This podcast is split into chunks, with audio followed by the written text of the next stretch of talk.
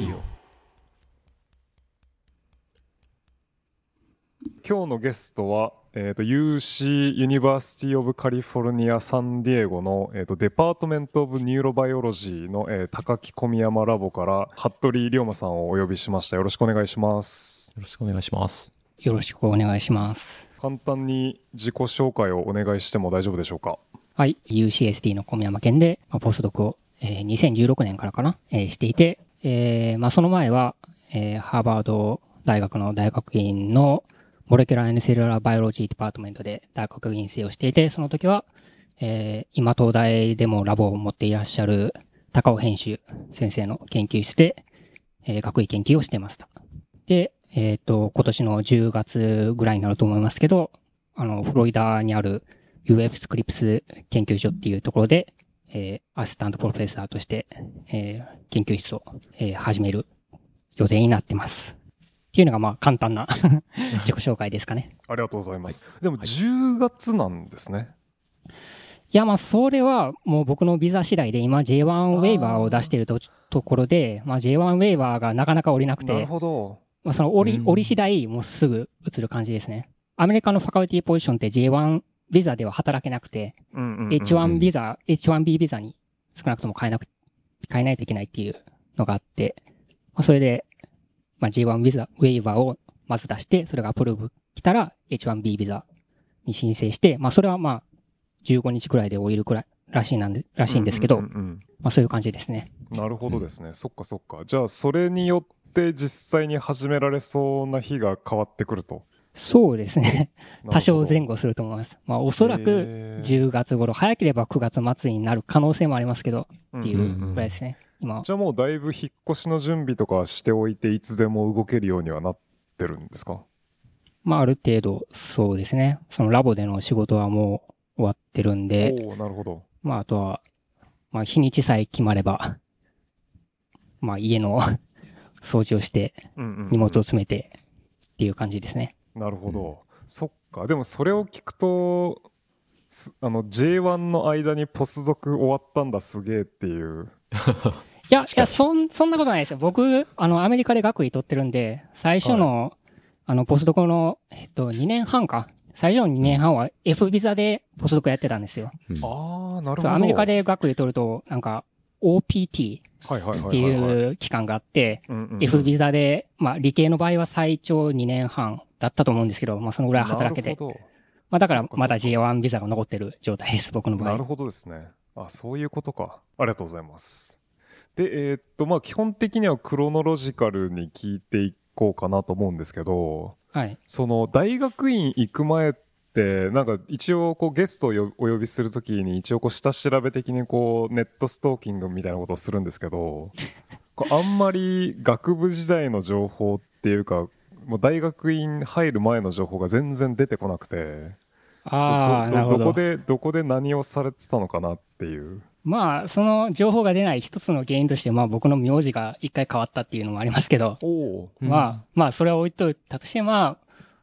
まあ僕の経歴としてしては、まあもともと大阪の泉市出身で、まあ泉市って、まあ大阪の南の方にあって、堺市の隣にあるんですけど、うんうんうんまあそこで高校卒業まで住んでて、だ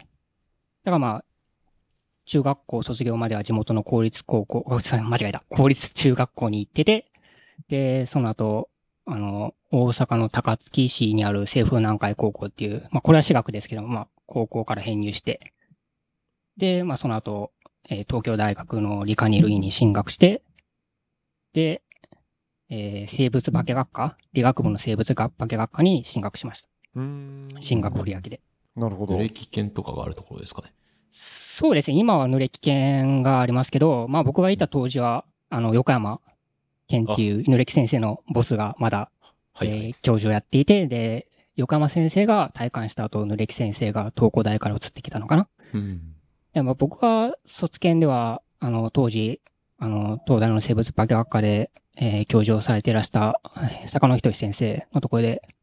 えー卒業研究はやりました。おおいろいろレディオ、御用達の坂野ラボ。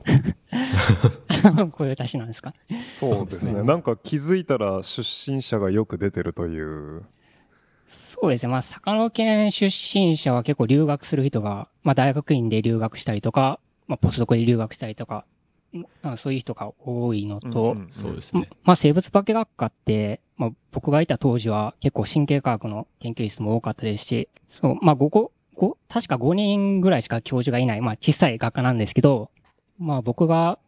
学生をやっていた当時は5人中3人が神経科学関連の 研究室をやってたんで、うーん。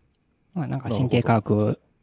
に興味がある学生が集まりやすい環境ではあったんだと思います。いうんうんうんうん。坂野県では仕事的にはな何をされてたんですか？や、坂野県では、まあ、オールファクトリーバルブの、まあ、その、あまり大したことはやってなかったですけど、そのマイトラルセルとあタフティッドセルの、まあ、機能の違いが、を調べられたらいいな、みたいなうんうんうんうん。研究を、まあ、始めて、まあ、でも卒研の1年間でやれることなんて、まあ、ほぼほぼほぼないじゃないですか。まあそうですね。だからまあトランスジェニックマウスを作ろうとして、なんか DNA を切り張りしていたぐらいです。うんん。その時は。なるほど。で、マスターとかには行かずにもうそこから直接留学してるんですか？あのーマスターには3ヶ月ぐらい進学しました。あ、なるほど。その、すす 9, 9月スタート的なああ、そうそう、れで。9月スタートなんで、まあ、とりあえず東大の方にも3ヶ月ぐらい入って、感じですかね。なるほど。その後、アメリカに移ったんで。でも、じゃあまあ、その卒研の仕事をしてる間にもう留学するのはほぼ決めてたって感じなんですかえっね。と、留学するのを決めたのは、進学振り分けが終わって、はい。えー、まあ、その進学振り分け、まあ、も、もともとその研究者になりたいと思ったのが、まあ、中学3年生ぐらいなんですけど、まあ、その、高校受験を考え始めた頃に、まあ、たまたま、その、田中光一先生とか、小柴正俊先生とかが、まあ、ノーベル賞を取ってな、なんかニュースになってて、あ、それでまあ、教研究者っていう職業があるんだなっていうのを知って、で、まあ、でまあ、研究者になりたかったんで、まあ、理学部に進学したんですけど、で、えっ、と、進学振りや、まあ、その研究者になりたいっ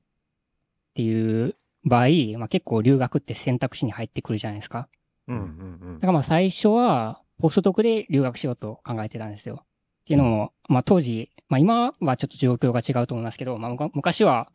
まあネットで調べると、もう留学ってめちゃくちゃお金がかかるとか、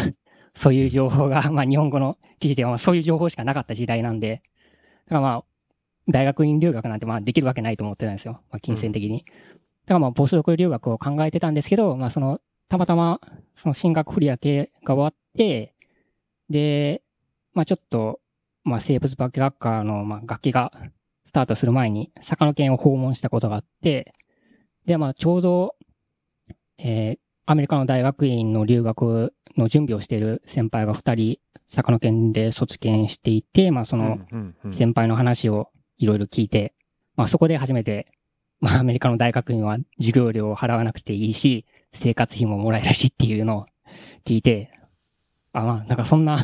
世界があるんだと思って、まあそれだったら、まあ留学をトライして、トライする、まあトライしない手はないなと思って。うんだからまあ2年生の、そうですね、まあ後半ぐらいから留学はちょっと考え始めたぐらいですかね。なるほど。うん確かに当時でそんなに情報がないってなると、でもまあその坂野県に入ると多分それをこうくぐり抜けて留学してる先輩とかも多いので、結構こう直接情報はもらえそうみたいな感じなんですか？そうですね。まあだからまあ、生物化学科に進学したら、その先輩で留学を目指してる人が、まあ、結構各学年にいたんで、うんうんうんそういう話は、まあ情報は入ってきましたね。なるほど。うん。まあ、坂野県では、で、初めて大学院留学したのが、あの、僕が今ポスドクしている ラボのボスの、あの、小宮山先生ですけど、うんうん。うん。で、まあ、その後、たくさん、坂野県から、中島さんあ、そうですね、中島さんも、ううんそうですね。なるほど。そこでハーバードに行ったのは、もういきなりこう、高尾編集ラボに興味があったっていう感じだったんですか？いや、いや、そういうわけではなくて、まあアメリカの大学院ってローテーション、ラボローテーションがあって、まあいろんなラボを最初の1年目は、まあお試しで3ヶ月ずつぐらいやって、で、最終的にラボを決めるって感じなんで、うん。まあその大学に apply の時にもどのラボに行きたいとか全然書かなくて。まあその、やっぱり、まあ大学院もたくさん apply しましたし、僕は7校出したのかな？アメリカの大学院には。アメリカの大学院7校で、まあその東大の院も、まあもちろん出して。っていう形で、そうですね、アメリカの大学院は確か3校オファーをもらって、まあそのうちの一つがハーバードのあ MCB だったっていう感じですかね。あとはジョンズ・ホプキンスの neuroscience とロックフェラーの neuroscience からオファーがありました。まあ、東海岸の要衝を抑えてるっていう。いやまあ、西海岸も出したんですけど、あ西海岸はオファーもらえなかったですね。へえ。スタンフォードと UC バークリーも出したんですけど、まあなんかう、んあまり受かると思ってなかったんで、まあでも出してみて、まあオファーもらえたんでよかったです。その、そうですね、僕、そのやっぱり研究経験が圧倒的に不足してたんで、あまり受かる自信なかったんですよ。アメリカの大学に出しても。うんうんうん。結構研究経験ってアメリカの大学、PhD プログラムでは重視されますし、うんだからまあ、坂坂野先生に、まあ最初、あの、卒検してる間に、その推薦状書いていただけないですかってお願いしに行った時に、まあ一回断られてるんですね。っていうのも、やっぱり研究経験が少ないから、まあ推薦状に書くことがないって。まあまあ、それはそう、まあ、も、ごもっともで、だからまあそれで、まあその後ちょっと考えてたんですけど、まあでもやっぱり、まあ、あその坂野先生がその時おっしゃってたのは、まあうちのラボで修士まで頑張って、で、研究経験で、を貯めて、まあちゃんと結果を出したら推薦状にいいことを書けるから、まあ修士までうちでやって、で、その後 PhD でアメリカに出したらいいんじゃないかっていうのをおっしゃってて、なるほど。まあそれも、それも考えてたんですけど、まあでもチャンスがあるなら、とりあえず 出してみたいっていう気持ちがあったんで、まあ、後日改めて坂野先生に書いていただけないでしょうかっていうのをお願い しに行って、で、まあなんかその時坂野先生がいくつか条件を出したんですよ。まあその条件を全部パシったら書いてやってもいいみたいな。なるほど。そうだ、まあ、えっと、あまり覚えて、覚えてないですけど、まあそのうちの一つの条件が、その東大の大、あの、生物化学専攻の院試で、まあいい成績を取ることっていうね。まあいい成績取ったら、まあそれをまあちょっと推推薦状にも書けるから、うんうんう。ん、だからまあ、まあ、東大の院試も、の勉強もちゃんと頑張って、まあ、アメリカの大学院留学の、まあ、いろんな GRE なり、 TOEFL なり、まあ、そっちも頑張ってっていう、まあ、どっちの受験も一応真面目に勉強しましたね。うんうんううん。ん。なるほど。他の、他の条件としては何があったんですか？他の条件、まあ、GPA とか良くないと書かないとか、なんか、そんな感じだ。まあ、その辺は、どうと、あ GRE とかのスコアもそうですし、うん、まあ GRE はなんとかなりましたし、まあ GPA は良かったですし、うん、まあ TOEFL はギリギリ、最後のラストチャンスで足切りの100点を 超えたぐらいなんで、すごくギリギリでしたけど、ううんん。あ、なるほど。じゃあ結構なんかこう、口頭無形なというか、むちゃくちゃな要求を課してきたわけではなく、なんかあ落ちそうな人には書きたくないぐらいな感じだったんですかね？あまあ、まあ多分そんな感じなんだと思います。まあでもそのうん書ける内容のその材料がいりますからね。うんうん推薦状に別に嘘は絶対書けないですし、まあ、その誰にでも当てはまるようなことを書いたら、まあそれは弾かれますし、うん、確まあ、かに。その先先行する方からしても。そうですね。具体的になんか、なんか、その人の能力を証明できる、なんか、証拠がいるみたいで。うん。確かになるほど。じゃあやっぱそれでこうバークレーに通ってないのは、そんなにエフェクティブではなかったっていう感じなんですかね。いや、まあ、基本、あの、アメリカの大学院って大大概落ちるらしいんで、まあみんな。まあでも7校中、7校出して3つオファーもらえるのはかなりいい方っていうのは、そうですねすごいうんめちゃめちゃいいしかも、しかもマスター卒じゃなくて学部卒で、日本から。だから、うんだからすごくラッキーだと思います。だから、ハーバードとか絶対受かると思ってなかったんで、うん。MCB しか出さなかったんですけど、まあ、もう本当は、まあ、ニューロサイエンスプログラムも出しておいて、出しておけばよかったんですけど、なんか記念受験みたいな感じだったんで、なるほど。そうそう、MCB しか出さなかったですね。入ってみてから、そのうまくいったのはこれが良かったのかなとかってあったりしますか？あ、なんか聞いたのは、なんか GPA がすごく良かったから、なんか目に留まったっていうのは、なんか僕の教授は言ってましたけど、まあ、坂野先生の推薦状ももちろん強かったと思います、思いますけど、はいはいはい。なるほどですね。いや、よくわかんないです。うんうんうんでもすごいですねその 2, 2年の後半ぐらいから留学を考え出したのに GPA がいいっていうのはじゃあ駒場の時は特に何も考えずにいいいい GPA を保っていたっていう感じってことですよね。そういえばまあ僕結構根が真面目なんで、普通に 勉強してましたし、な。なんか、そういう周りのあ友達も結構真面目で、うんうん、あの、まあ授業が終わった後みんなでビブローゼって言って、まあそのドイツ語のクラスだったんで、まあビビル、図書館のことビブリオテイクでしたっけ？ちょっはいと覚えてないですけど、なんかそれでみんなビブルビブルって言って図書館にこもって 勉強とかしてたんで、なるほど。はい。だからまあ GPA は良くて、なんぼだったかな ?3.98 とかなんかそんなんだったと思いますけど、最終的に。なるほど。すげえ。で、ハーバードのローテーションって、ど、どこを回ったんですか？そう、ローテーションでは、えーっと、最初にローテーションしたのが、ベンキマーシーっていう嗅覚の研究をしている教授のラボで、まあ確か今 MCB のチェアもしてるかもしれないですね。でえー、まあ、ベンキマーシーっていうのは、えー、二項子霊気顕微鏡で救急のイメージングをしているラボで、まあ、まあ僕、まあ、卒検で嗅覚ちょっとやってたっていうのもあって、まあそこは行きやすかったっていうのもありますけど、うんまあそれと、まあ僕は当時から二項子、えー顕微鏡を使いたかったんですね。でう、ん。便器のラボではその微暴でアウェイクから、アウェイクの状態で二項子顕微鏡でカルシウムイメージングしてたんで、うんまあその技術に惹かれて、便器のラボでローテーションしました。ちなみにその時って2000何年ぐらいなんでしたっけ？2010年、え、違う違う。2010年。ん2010年、あ、10年ですね。2010年。なるほど。うんじゃあまあ結構 common 技術としてこう二光子が広まってきたかなぐらいな。まあそのぐらいの時期ですね。まあでもうん MCB では、マウスで二光子バリバリやってるっていうのはベンキのぐところぐらいしかなかったような気がしますね。その時は。うん。なるほど。うん。で、まあ、ベンキのラボのローテーションの後は、えー二つ目は、そのベンキのラボの隣にあったキャスリン・デュラック研でローテーションして、まあ、デュラック先生のところは、ただ単に 研究テーマが面白そうだったから、ローテーションしたっていう感じですかねう。んうんうん。で、で、三つ目のローテーションでヘンシュ研出ましたね。まあ、ローテーションでは全然、あ学位論文のテーマとは違う、全く関係ない聴覚の critical period の、えー研究をちょっとお手伝いしたっていう感じでしたけど。うん。うんうんううん。ん。まあ、ローテーションはそんな感じで。まあ、ローテーションが終わった後のラボ選びは、まあ、結構、まあ、結構でもすごく悩んだんですけど、まあ、当時はシナプス活性にすごく興味があったのと、うん。あと、まあ、臨界期の研究をしたら、まあ、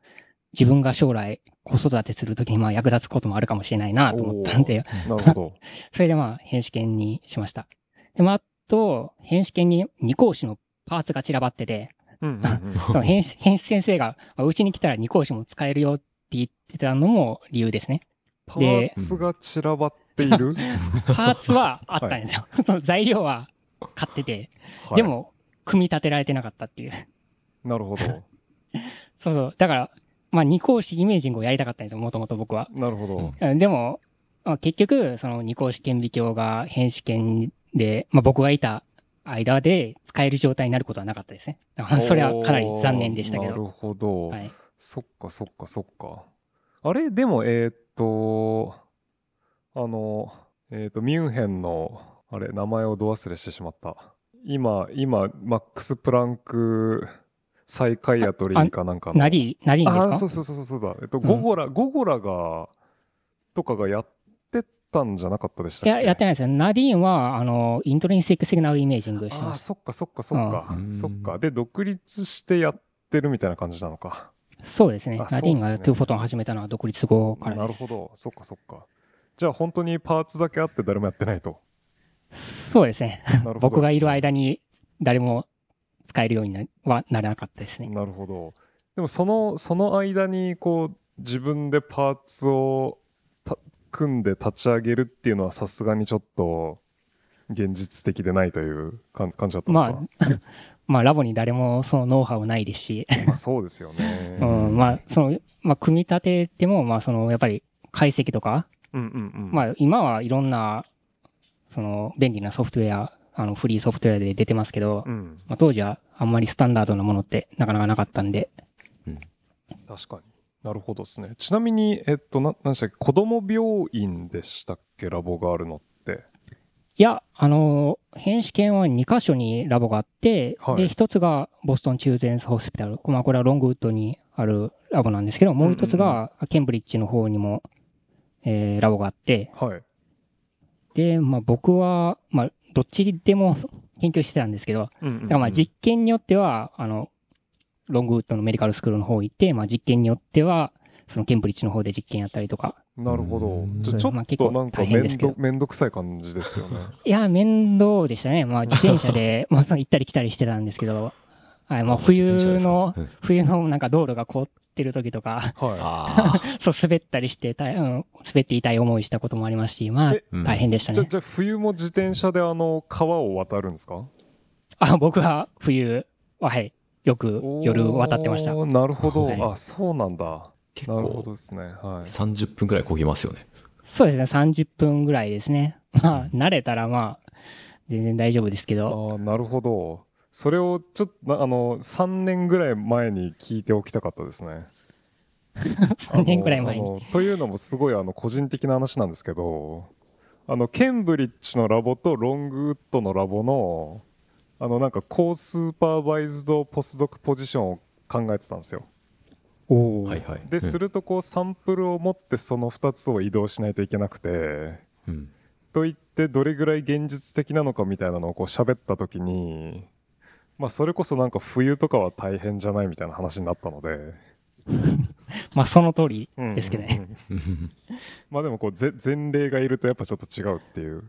うん、まあ、全然まあ、そそうです。そんなに治安が悪い場所でもないんで、うんうんうん。うん、まあ別に危険な思いをすることは、まあ個人的にはなかったですよ。まあでも、知り合いの日本人ポストクの方で刺された方がいたんで、そのはハーバード、えーどこだったかな？多分ハーバードスクエアの近くだったと思うんですけど、まあ、まあ、はいはい。はいあまり夜中で歩かない方がいいかもしれないですけど、僕は個人、まあはい個人的に危険な思いしたことはないですね。なるほど、うん。そうか。まあ宮脇さんも気をつけてくださいというそうですね。うんセントラルとハーバードスクエアの周りは不老者がたくさんいるんで、ちょっと怖いですね。うんでお住まい的にはケンブリッジ側に住んでたんですか？そうですね。僕は、まあ最初の大学院の最初の方は、あの大学院の寮に住んで、あ、1年目だか。1年目だけ大学院の寮に住んで、まあそれはオンキャンパスででした。うんうんうんで、2年目からは、その寮から出ていかないといけなかったんで、えー、サマービル、あケンブリッジ市の横にある、まあちょっとだけ家賃が安いうん。地域があるんですけど、うんうんうん。えーサマービルのところにある、えっと、えーまあ、スターマーケットっていう、まあ、小さいスーパーがあるんですけど、まあ、その横にある、えーなんか小さい、アパートじゃなくて、まあ、個人、台湾人の人が貸し出してる、えー場所があって、物件があって、まあ、そこでう、ん。まあ、3人でルームシェアするような場所だったんですけど、そこで住んでましたなるほど。そっかそっか。いや、あの、な、なんで、ラボの場所がその、ホスピタルなのかって聞いたかっていうと、その、ホスピタル側だったら、あの、二講師できる人多分人口的にはめちゃくちゃいると思うんですよ。うんあそうですね確かに。はい。あの、アルアルメ、アルメナイスビルディングとかを中心に。うん。まあ、するとその辺の人にこうちょっと声をかけてちょっと組むの手伝ってくれないといえばまあできたような気もしないでもないというか まあそうですけどね。まあでもまあ大学院生だとなかなかリスクはありますけどね。うんその、いやまあ、スーパーバイズの場合はいいですけど、うんうんうんうん。なるほどなじゃあ別に編集先生的にもそんなに買ったはいいけど立ち上げようというモチベーションとしてはこう欠如していたとどうなんですかね。まあ多分僕が編試験を去った後に、その二講師の経験のあるポスドクを雇ったんで、多分その人が何とかしたんじゃないかなとは思うんですけど、はい。話聞いてないんでちょっとわかんないですね。なるほど。うん。なるほどですね。そうかそうか。でもその編集権にした決め手というかなんかこれだっていうのはあったんですか？まあ決めて、まあ、シナプス可塑性、いや、まあ、興味あったっていうのが、まあ、単純な理由ですかね。あと、まあ、家、まあ、住んでた場所がケンブリッジだったんで、うんうんうん。まあ、メディカルスクールの方のラボ行くよりは、まあ、ケンブリッジの方がなんか楽かなっていうのを、あの、まあ、授業とかもありましたし、ケンブリッジうんなるほど。キャンパスで、あとうん TA とか、うんうんうん。はいはい。うん。まあでも結局編試験に入ったら、あの、メディカルスクールの方にも結構頻繁に行かないといけなかったんで、ま あちょっと目論みは外れたんですけど、なるほど。うーん、いや、まあ、大変でした。うん。それはなるほど2個のところに行かないといけないっていうのは実験セットアップで一方にしかないやつがあったっていう感じだったんですか？そうですね。まあ、うん向こう、まあ、例えば、シングルユニットの、まあ、シリコンプローブで、まあ、電気整理のセットアップが向こうにしか、確かあの時はなかったと思います。うんなるほどうんメディカルスクールの方にしか。確かに。それで行動試験組もうってなったら、そっちで全部取りたくなりますし。そうですね。あと、まあ、マウス、あの、まあ、ノックアウトマウスの種類によっては、まあ、どっちかにしかないとか、なるほどそういうのもあり。ましたし。うん。なるほど。でも確かに2010年ぐらいだと、なんか森下さんの仕事とか含めて、編集権的にはだいぶこう、勢いがある時期ですよね。そうですね。まあ、ナディーンと森下さんも、まあ、僕は入った時にいらっしゃいましたし、まだ。うんうんまあ、ちょうど、まあ、ナディーンも森下さんも出ていくところだったんで、うんうんうんまあ、ちょっとしか被らなかったんですけど、そうですね。まあ、それもあって、まあ、僕は 進学したっていう感じで、まあ、編集先生も、その理研からハーバードに移ってきて、まだ間もない時期だったんで、ん。まあ、その、あんまりそう、ハーバード側で編集権がどういうラボなのかっていうのはあんまり聞くような機会は、まあ、なかったんですけど、ああ、なるほどですね。まあ、研はい究テーマとしてまあ面白そうだなと思って言ってましたね。なるほど。ネタ的には最初からこの最終的にバイオアーカイブになっているこうクロスモーダリティというかそういう方向性で進めてたんですか？いや、まあ、まあ最初ローテーションでは全然クロスモダリティとか関係なく、まあ聴覚のクリティカルピリオドやってたんで、うんうんうんまあそれは別として、大学院2年目に入って、まあ正式に編集権に所属して、で、まあ最初の1年目に始めたプロジェクトは、まあ結局、ポシャったんですけど、うんうんうんまあ、それは、そうですね。まあ、最初に手をつけたテーマは、その卒業した大学院の、大学院生の、まあ、先輩のデータを元にして、まあ、立てた、まあ、研究プロジェクトだったんですけど、まあ、うんうんうんまあ、後にそのデータの解釈に、まあ、ちょっと致命的な問題があるっていうのが分かって、だから、だから、そのプロジェクトは、まあ、ポシャって、うんで、えーで、でバイオアーカイブに出した論文の研究テーマは、あ2年生の終わりぐらいから始めたのかな。うん。だから、バイオアーカイブに出したあ論文の、2つの論文のプロジェクトは、大体大学院の後半の3年半ぐらい分の仕事です。うんうんうんこれはここのままバイオアーカイブに置き去りにされるという感じなんですか？まあ、僕はおそらくそうだと思うんですけなど、るほどまあ、それはまあ、ヘンシュ先生次第というか、はいまあ、まあ僕にコントロールしようがないああ。感じですね。なるほどえ投稿とかは知ってるんですかこれ？いや、してないです。まあ、これは、 bioRxiv に出して、いや、まあ、その、まあ、 submit してないんで、まあ、まあ、少なくとも、 bioRxiv に出さないと、まあ、僕の大学院で何やったかっていうのが世の中に出ないんでうん、うんうんまあ、フェローシップアプライとかの時に、まあ、全く大学院のアウトプットがないと、まあ、どうしようもないんで、まあ、これはもう編集先生にお願いして、せめてバイオアーカイブにだけでも出して、出させてくださいっていうのを頼んで、うんうんうんで、まあ自分でポストしました。ああなるほど。じゃあ何かの投稿と同時にポストしたわけではなくこうややっとやってたことを、まあ、何らかの形でこう残すためにこうバイオアーカイブに投げてあると。そうですね。なるほどですね。まあ結構珍しいタイプの論文だと思うんですけど、まあラボそれぞれまあいろいろ事情があるんで、うん。まあそういう意味ではまあバイオアーカイブっていうプラットフォームがあったんで、まあ出せてよかったなっていうのはありますけどそう。ですねそうですね。まあ僕としてはまあ一応世には出したんでもういいかなと。うんうんうんまあファカルティポジションもゲットできたんで、まあそうですね。今更うん 大学院の論文のことはいいかなっていう。気では、気はしますね。まあでもやっぱり大学院の論文をジャーナルに出してないと、本当フェローシップとかでう、んうんうんまあそれが理由に落とされるっていうことも結構ありましたしまあ大変でしたね。なんかフェローシップってまあ僕結構たくさん出してたんですけどう、ん。まあうん実際にもらえたやつ以外にも。確かに。じゃあ、ポスドク始めた時に、まあ、ある意味、ノーペーパー的な感じで始めないといけないわけですよね。そうですね。まあアメリカではまあ結構あったりするんですけどね。あの論文がアクセプトされる前に、あのポスドク始めるっていううんのは。うんうんうんうん。うん。なるほどなそっかそっか。でも、そう、そういう状態でも、こう、ポスドク先探しとかは結構スムーズにいった感じだったんですか？そうですね。まあでも、うん、割割とアメリカでは、その、学位の論文が出る前に探し始めて、で、面接で、その、学位研究の内容を話して、うんうんで、まあそれで各、まあ雇う側が判断するっていう感じなんで、まあ割と、そんなに苦労することはなかったですけど、うん。なるほど。そうですね。でも結構、あのまあ、ジャーナルに少なくとも投稿してから現地面接に呼ぶよっていうあーことになることは多いみたいですね。うーん。まあ、その野党側からしても、その PhD を取る前の方が、前にオファーを出した方が、やっぱり人件費が安くなるんで、まあそういうメリットもあるんで、うん。まあ、PhD を取ってしまってからだと、こうまあ年数、PhD 取った時点でもなんかクロックが始まるじゃないですか、アメリカの場合。ああ、なるほど。そう。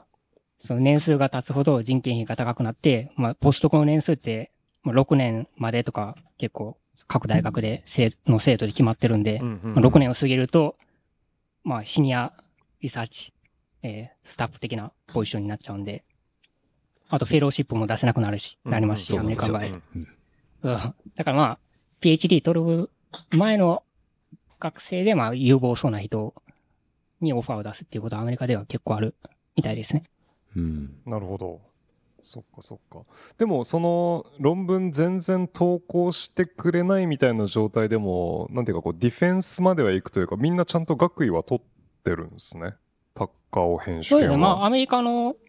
アメリカの生物系の PhD プログラムって、いやジャーナルに出さなくても取れるところがほとんどだと思うんで、うんまあ、これは、うんまあ、内部審査で、その成績コミュニティが、まあ、この人の研究は PhD に値するって判断したら、まあ、PhD がもらえるんで、うんうんう。うんん。まあ、それに関してはみんなパスして、まあ、PhD は問題なく取れてる感じですね。なるほど。コミュニティちなみに、だ、誰にしてたんですか？と、コミュニティは、えっ、と、ベンキマーシーうと、んうん。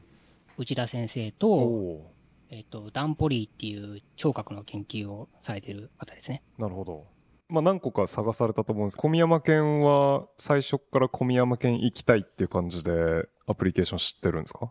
いや、まあ、小宮山県もまあもちろん考えてたんですけど、うんうんうん。まあ最初は、あの、まあもともと意思決定やりたかったんですよ。うん。あのポスドクでは。うんうんうん。まあ、っていうのも、まあ、編試験では、まあ、視覚や、で、まあ、視覚と聴覚の、聴覚のあ情報統合とかやってたんですけど、うんまあ、センソリー系からはもうちょっと難しい、複雑そうな系に移りたくて、うんうんまあ、編試験の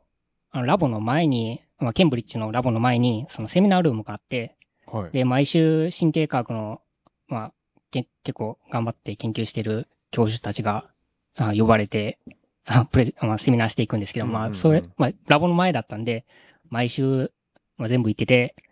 で、まあ、いろんなトピック聞いてたんですけど、まあ、それで、まあ、特にまあ、意思決定の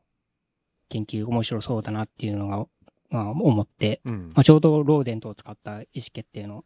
研究が増えてきた時期でもあったんで、うん。まあそれで徐々にポスドクではそっち方面に行こうかなって、まあ興味がシフトしていきましたね。なるほどまあそれでまあ小宮山県ってまあ当時別に意思決定とか全然やってなくて、うん。まあ出てる論文はモーターラーニングとオールファクションの研究の論文だったんで、うん。まあ、小宮山県にアプライしたのはどっちかというと、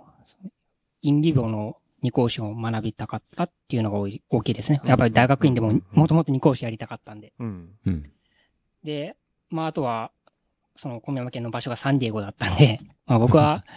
まあ SFN でサンディエゴ行ったことがあって、まあ、ここはなんて素晴らしいところなんだって思ったんで、まあやっぱりボストンの過酷な環境と比べると、まあサンディエゴはめちゃくちゃ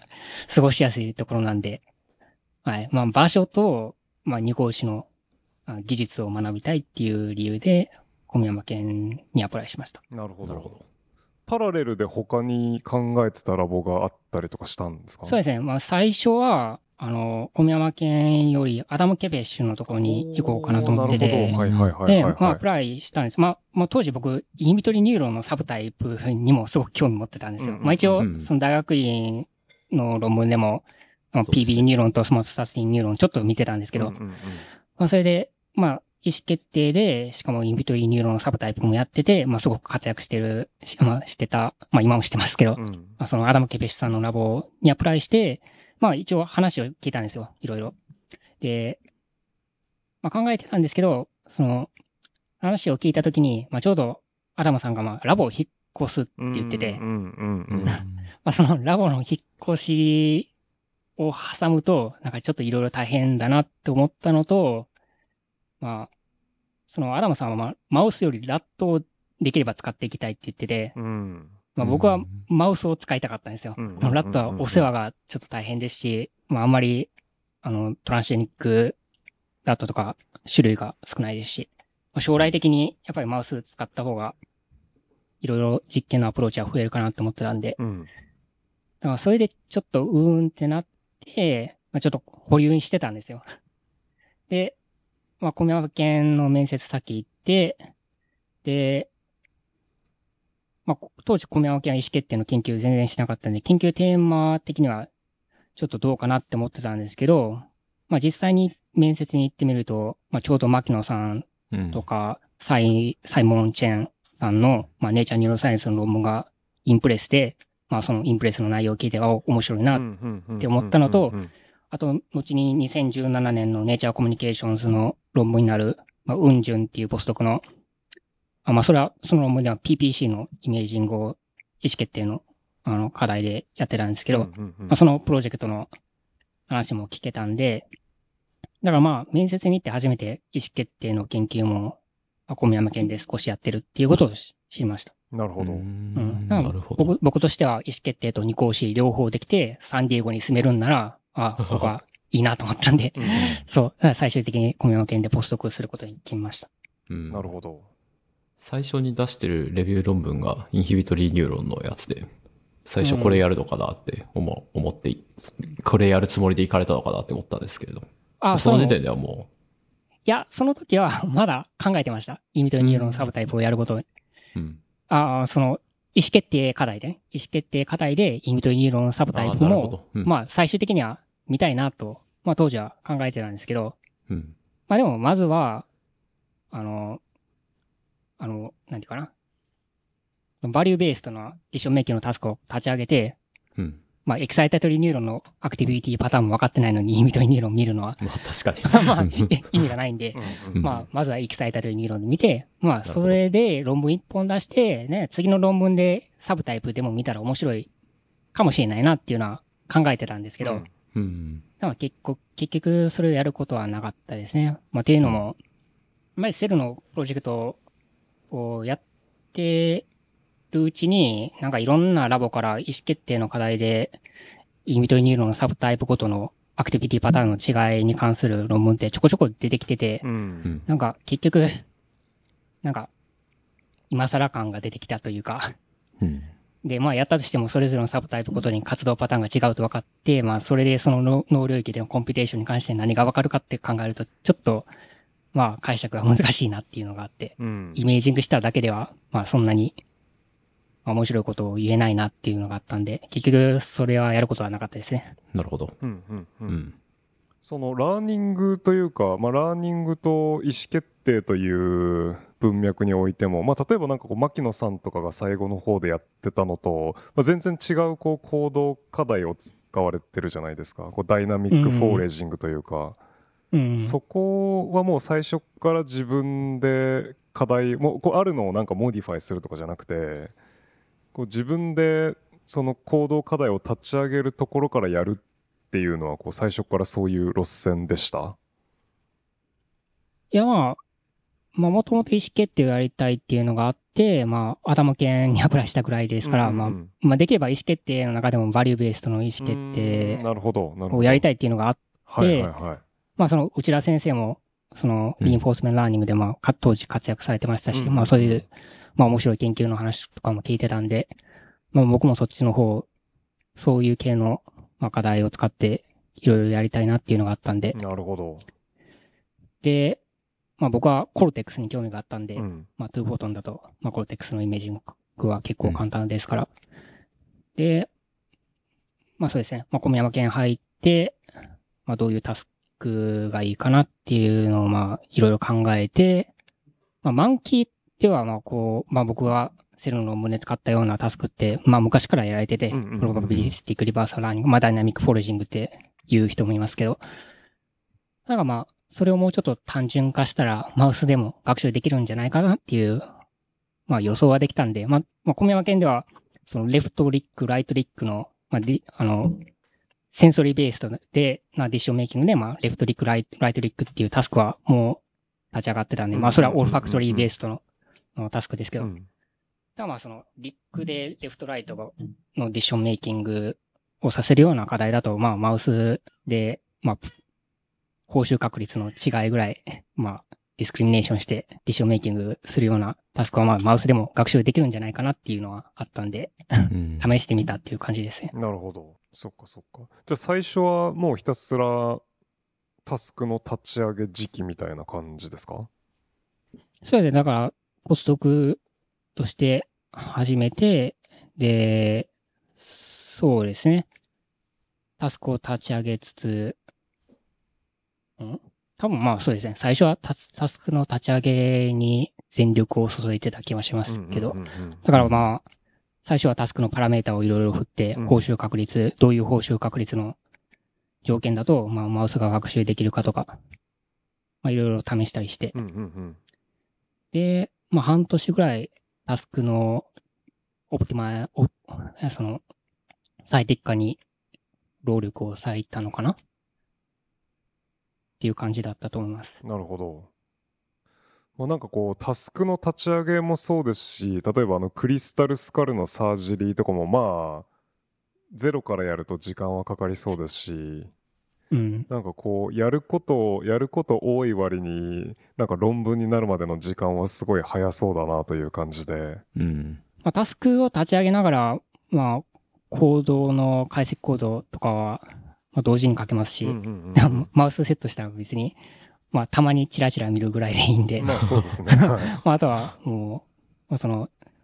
まあ、データが出てき次第、もう解析していって、ううんんうん。うん。っていうのは、まあ、同時にできるんです。まあ、効率よく進めていけば、まあ、ある程度、時間をセーブして、研究を進めることができるんじゃないかなと思います。うんなるほど。うん。じゃあそのポストクの最初のタスクを組んでるあたりではもうなんかあの Q ラーニングのモデルを組んで解析とかっていうのはもうでできできる状態だったんですか？そうですね。まあ、過去の、まあ、その、マンキーとかの、まあ、ラットとかの論文で、まあ、基本、その、強化学習モデルを使って、まあ、そのコードをディスクライブするっていうのは、まあ、一般的にやられてたんで、うんうんうんまあ、それは必要だろうっていうのは、まあ、そうなるんで、うんまあ、まあ、いろいろモデルは試しましたね。最初は。うん。まあ、それこそ、まあ、クラスカルなマッチングローのモデルをうんうんうん当てはめてみたりとか、まあ、強化学習モデルを当てはめてみたりとか、リグレーションモデルを当てはめてみたりとか、うんモデルの勉強とかはもう、ラボとして勉強する感じなのか、自分でもう、サットン本とかを読んでやる感じなのか、どういうこれは各自、各自自分でやってると思います。えなんかみんなバラバラだと思いますね。まあどういう勉強方法をするかっていうのは。はい。まあ僕の場合は大体、まあ、基礎は本で勉強して、で、あとは、まあ論文とかで、まあいろんなちょっとトリッキーな方法とか 仕入れてきたり、仕入れてきて、で、まあいろいろ試してみたりとか、まあ自分でアレンジしたりとか、うん。うん、そういうの、そういうのが多いですね。うんあんまり、まあ結構アメリカ人って、オンライン授業で勉強する、したがる人が多いじゃないですか、コーセラとか。僕は、そういうの苦手で、いや講義とかで勉強するの苦手なんですよ。あー集中力が続かなくて、うん結構耳からうんうんうんスーって抜けていくというか。まあだから基本的になんか基礎を固めたいときは僕は本を買って勉強することが多いですね。なるほどなるほど。うん。小宮山先生がそういうのに対して、こう、どう、どう supervise するというか、 encourage するというか、まあ、そそれ以外にも小宮山研の supervising style ってどういう感じなのかって伺ってもいいですか？ supervising style？まあ多分人によって多少変えてるとは思うんですけど、まあ、大学院生に対しては、なんか結構手取り足取りっていううん感じだと思います。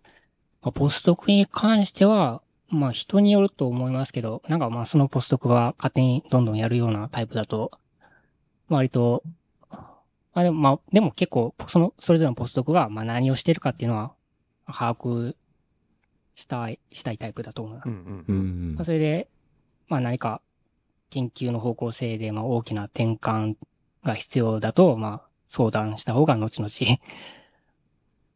のことを考えるといいかなっていううん。感じですね。ううんちのラボでは。なるほど。ミーティングは結構してる方だと思います。うん。一応サブグループミーティング的なのもああるんで、ほうん。うん。サブグループ小宮山県って、うん。まあオールファクションやってるグループと、モーターラーニングやってるグループと、うん。ディッションメイキングやってるグループがあるんで、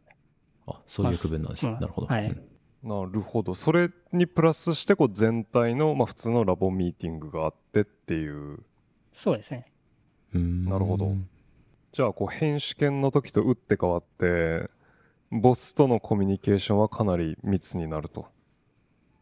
そうですね。ボスとのコミュニケーションはだいぶ密です。あの、まあ、編試験の時は、そのボスと会いたかったら、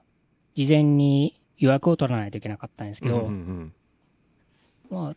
小宮山県の場合は、特にそういうのは必要なくて、まあ、その、ボスのオフィスのドアが開いてたら、まあ、ちょっとした質問なら、割と気軽にできる感じですし、うんううんん。なるほどう。ん。まあ、コミュニケーションは取りやすいですね。まあ、メールの返事も結構早いんで。なるほど。うんえっ、と、大学院時代と、ポスドク時代で、まあなんかこう論文数的なな感じではこうポスドク期間にこう一気にすごい増えてるじゃないですか。うん。なんかこう働き方が変わった感じとかってあるんですか？こうなんか働くスタイルというか、まあた単純に時間だけではないと思いますけど。いや、どうなんですかね。僕、個人的には一気に増えてるって印象はあんまりなくて、うんうん多分大学院時代にもう論文出してなかったからそう見えるだけで、まあでも、大学院卒業後にまあバイオアカメに大学、まあ日本出しましたけど、うんうんうんまああれは、まあその大学院の後半3年半ぐらいの仕事ですし、うんだから、まあ、2を 3年半で割ったら別にそんなに、あれあ逆だか、3年半を2で割ったら、うんうんうん多分ペース的にはそんなに確かにそうですね。と大学院で変わらないんじゃないかと。確かにまあ、その、アメリカカの大学院の場合って、まあ、1年目はローテーションで消費するんで、まあそうですね。あと、まあ、日本と違って授業とか、TA とかのデューティがかなりヘビーで、そんなに研究に集中できないんですよ、最初2年間は。うんうん。だから、まあ、それを考慮すると、まあ、そんなに研究時間は日本の学生ほどは取れないですね。確かにアメリカの場合なるほどうんでも、労働時間っていう点では、大学院時代の方が、もう断然僕、あの、働いてました。うん 労働時間はかなり長かったですね、大学院の時。ポストクは結構、のんびりやってたかな、って思います。なるほど。ちなみにそ、そのだ大学院時代大体こうどれぐらいラボにいたとかあったりします？どれぐらいいたか、1日。はい。でも、頑張ってた時、でも16時間とかいったのかな。割割とずっといたい、ずっといたんですその時独身でしたし。はいはい。もう朝、もうなんか、日が昇ってから帰ることも結構多かったですし、うん。うん。あ、こう、大学院後半ですよ。うんうんうん。まあもちろん、その、授業とかがあった時はもう本当授業とかに専念してたんで、うん。そんな、昼夜逆転みたいな生活はしなかったですけど、うん。まあ、ポストドクの時はまあ、もう全然夜ご飯には帰ってましたし、うん。まあ結婚してましたし、うんうんうん。はい。うん。そうかそうか。じゃあ、全然こう、ポスドクになってから、その、ラまあ、少なくともラボでの実動時間という意味では、むしろ減ってると。かなり減ってます。うん。うん。なるほどですね。なんかその辺こうい意図的に切り替えたのか、なんかどどどういう変化だったんですか？いや、まあ、切り替えたというか、まあそもそも独身とまあ既婚ではまあ なんかうんうんうんうん 条件が違うというか、うん、まあそれ、それもありますし、まあその小宮山県では結構コンピュテーショナルな面が多かった、仕事が多かったんで、うん確かに。まあ別にそんなに実験ガリガリやらなくても、まあ何かしら結果を出せるというか、確かになるほどね解析でどんどん、はい。解析にどのくらい時間がかかるかっていうのは、まあ人それぞれなんで、うんうん。まあその個人の、まあそこは、まあいろいろ能力次第っていうのはありますけど、僕は結構、まあコード書くのとかは早い方なんでう、ん。うん、割とそんなに仕事の時間が長くなくても、研究はどんどん進んでいった感じかな。なるほど、うん。それはそれはすごいな。羨ましいと言ったらあれですけど、羨ましいです。ね。いや、しかもやっぱ、この仕事の中で、こう、パッチワープ、パッチワープは、えっと、もう論文になってますけど、えっと、まあ、RL モデルへの係数の追加だったりだとか、あと DSPCA とか、だから新しい手法、解析手法の中で生み出していくっていうのが印象的なんですけど、いや、なんかこう、うん、なんて言うんでしょうね。いや、なんか普通に勉強してこれができるのかっていうのが、すごい、なんていうか、つ月並みというか語彙力ないですけど、す、すごいなという。どうやったらこういう風にできるんだろうっていうふうに思って見てるんです。そんなに大したことはしなくて、まあ、うん。まあ結局僕がやってるのって、まあ完全に新規というか、なんか既存方法を改良したり、アレンジしたり、組み合わせたりっていう感じなんで、うんまあ、ある程度、だからまあ自分の引き出しに知識として、まあどういう手法があるかとか、まあそういうのを貯めておいて、まあそれを実際に自分がデータ解析するときに応用するだけなんで、うん。まあそれでまあ基礎をしっかり 勉強してたら、まあどうとでもなるというか、うん。っていう気はします。なるほどなるほどう。んまあこういうのって、まあなんか筋トレみたいなもんで、まあ、まあ、そうですね。日々鍛えておいた方がいいかもしれないですね。ううんんなるほど最近だとどどういう方面に向けてその基礎基礎体力向上的な勉強してるとかってあったりしますか？いや、もう最近はあんまりしてないですけど、まあでも、そうですね、まあ、今今はまあ、独立後は僕バーチャルリアリティのタスクを使う予定なんで、うんうんううん。んまあ結構まあ C シャープとか、まあその Unity なんで、まあ、C シャープで書くんですけど、タスクは。まあ、C シャープは、まあその Unity 使う前までは使ったことなかったんで、うん。まあ、そうですね、C シャープ勉強したりとかはしてますけど、なるほど。まああとはそう、まあ面白そうな論文があって、まあ面白面白そうな手法が使われてたら、まあメソッド読んで、まあどんな風に、まあどういうアルゴリズムなのかとか見たりとか、うー。うんん。なる仕入れる感じですね。うん知識として。ほど。だから、牧野さんとかのインタビューをしたときは、結構もう読む論文がアーカイブになっているっていう話を、があったんですけど、やっぱり、服部さんとかもそういう感じになってたりするんですか？いや、まあ牧野さんの、あ、その、ポッドキャスト、まあ僕も聞いたんですけど、牧野さんは、の場合は AI の、あの、最新の AI うんうんを追求してる感じじゃないですか。まあ、AI の、まあ、論文的、まあ、基本アーカイブにどんどん出てきますけど、まあ、僕は、あんまり、その、 state of the art の AI、まあ、深層強化学習アルゴリズムとか、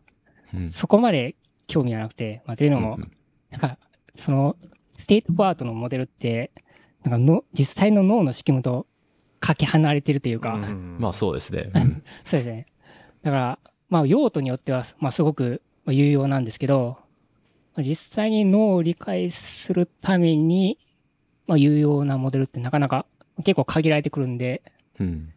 うん。まあ、僕はその AI 自体に興味があるっていうよりは、まあ脳を知りたくて、でまあ脳を知るためのツールとして、まあ AI が有用な、まあ場面はもちろんあるんで、うんうんううんん。はい。まあ、そういう意味で、まあ別に AI のまあ最新の、あの、最高パフォーマンスを出すようなアルゴリズムを追求するというよりは、まあ神経科学でうん有用な、まあ、解析手法だったりとか、うーん。そういうのに、まあ、そういうものの方が、まあ、興味があるんで、なるほど別。にアーカイブばっかり読んでるとか、そういうことはないです。うんうん。僕の場合は。なるほどですね。うん。うんちなみに完全に忘れてたんですけど、えっ、と、小宮山県での研究をなんかこうざっくり視聴者向けに説明してもらってもいいでしょうか？あなるほど。はい。そうですね。まあ、ざっくり、ざっくりか。まあ、そのざっくり言うと、小宮山県では強化学習と価値情報ベースの意思決定のメカニズムの研究をしていて、で、まあ、使っていた行動タスクとしては、まあ、さっきもちょっと言った通り、プロバビリスティックリバーサルラーニングタスクで、まあ、これは、まあ、僕がが使っていたタスクはヘッドフィックス状態で、マウスは左か右を舐めることができて、で、左右に異なる報酬確率を与えます。うんまあ、例えば、左を選択した時の報酬確率は60%で、右を選択した時の報酬確率は10%。で、まあ、この場合、あ最初は左右で大体均等に選択するんですけど、まあ、トライアンドエラーで徐々に左右それぞれの報酬確率が推定できて、で、最終的にほぼほぼ報酬確率の高い左を選択するようになるっていうのが、まあ、マウスの行動ですね。で、僕のタスクでは、だいたい60から80トライアルごとに左右の報酬確率が変わるんで、報酬確率が変わったら、マウスは報酬確率を推定し直す必要があるんで、だからまあ、タスク中は基本的にマウスは左右の報酬確率の推定を、まあ、常にアップデートし続ける必要があります。で、この報酬確率の推定値のアップデートは僕のタスクの場合、強化学習で担われていて、まあ、例えば、左を選択して報酬が出たら、左の行動価値を上げて、まあ、逆に左を選択して報酬が出てこなければ、左の行動価値を下げると。まあ、こういった、まあ、行動タスクを使って、まあ、大脳皮質における、えー強化学習のメカニズムを研究してきました。どうでしょう？なんかもっと詳しく言った方がいいんですかね？いやもうだいぶ、発見とか。まあ、そうですね。じゃあ発見ももし聞かせてもらえれば。発見？あ、クリスタルスカルのあたりとか。あ、そうですね。確かに。うん。ああ、そっか。まあでもまあ、まあざっくりセルの論文の話をすると、うんなまあ主な実験アプローチは、まあ二項子カルシウムイメージングとオプトジェネティクスです。うんで、まあ論文は、まあいくつか出してるんですけど、まあその最初のあ2019年の Cell の論文と、えー2022年の Neuron の論文では、背側大脳皮質領域に焦点を当てて研究してて、まあ、背側大脳皮質って言ってもいろんな脳領域があるんですけど、まあ、僕の場合は6つの領域を選んで、まあ、2つ sensory cortex から V1 と S1、で、2つ motor cortex から ALM とポステリア M2 っていう、まあ、プリモーターエリアーズですですね。を選んで、あと2つアソシエーションコルテックスから PPC と RSC、まあ、ポステリアパレタルコルテックスとレトロスプレニアコルテックスを選んで、えー二項子イメージングしました。うん。まあ、で、まあ、マウスが強化学習している時の脳活動を、まあ、これら、まあ、の、6つの脳領域から取って解析したんですけど、まあ、まあ、実は最初の2期のイメージング用のマウスには PPC にしか窓をつけてなくて、まあ、PPC からしかイメージングしてなかったんですけど、うん。まあ、その2期のイメージングをしながら、まあ、このデータだけ解析しても、比較対象がなかったら解釈は難しいなって思ったんで、うん。まあ、うん。イメージングする領域をあ増やしました。まあ、PPC を最初選んだのは、まあ、その、小山県の他のポスドクで、PPC をイメージングしてた人がいたっていうのもありますし、まあ、PPC のアクティビティを、まあ、ディションメイキングのコンテクストで、まあ、レコーディングしてる、まあ、ラボって、まあ、いくつかあったんで、その時に。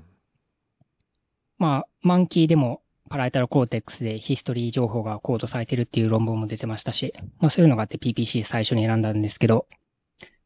でまあ、まあただ、まあ、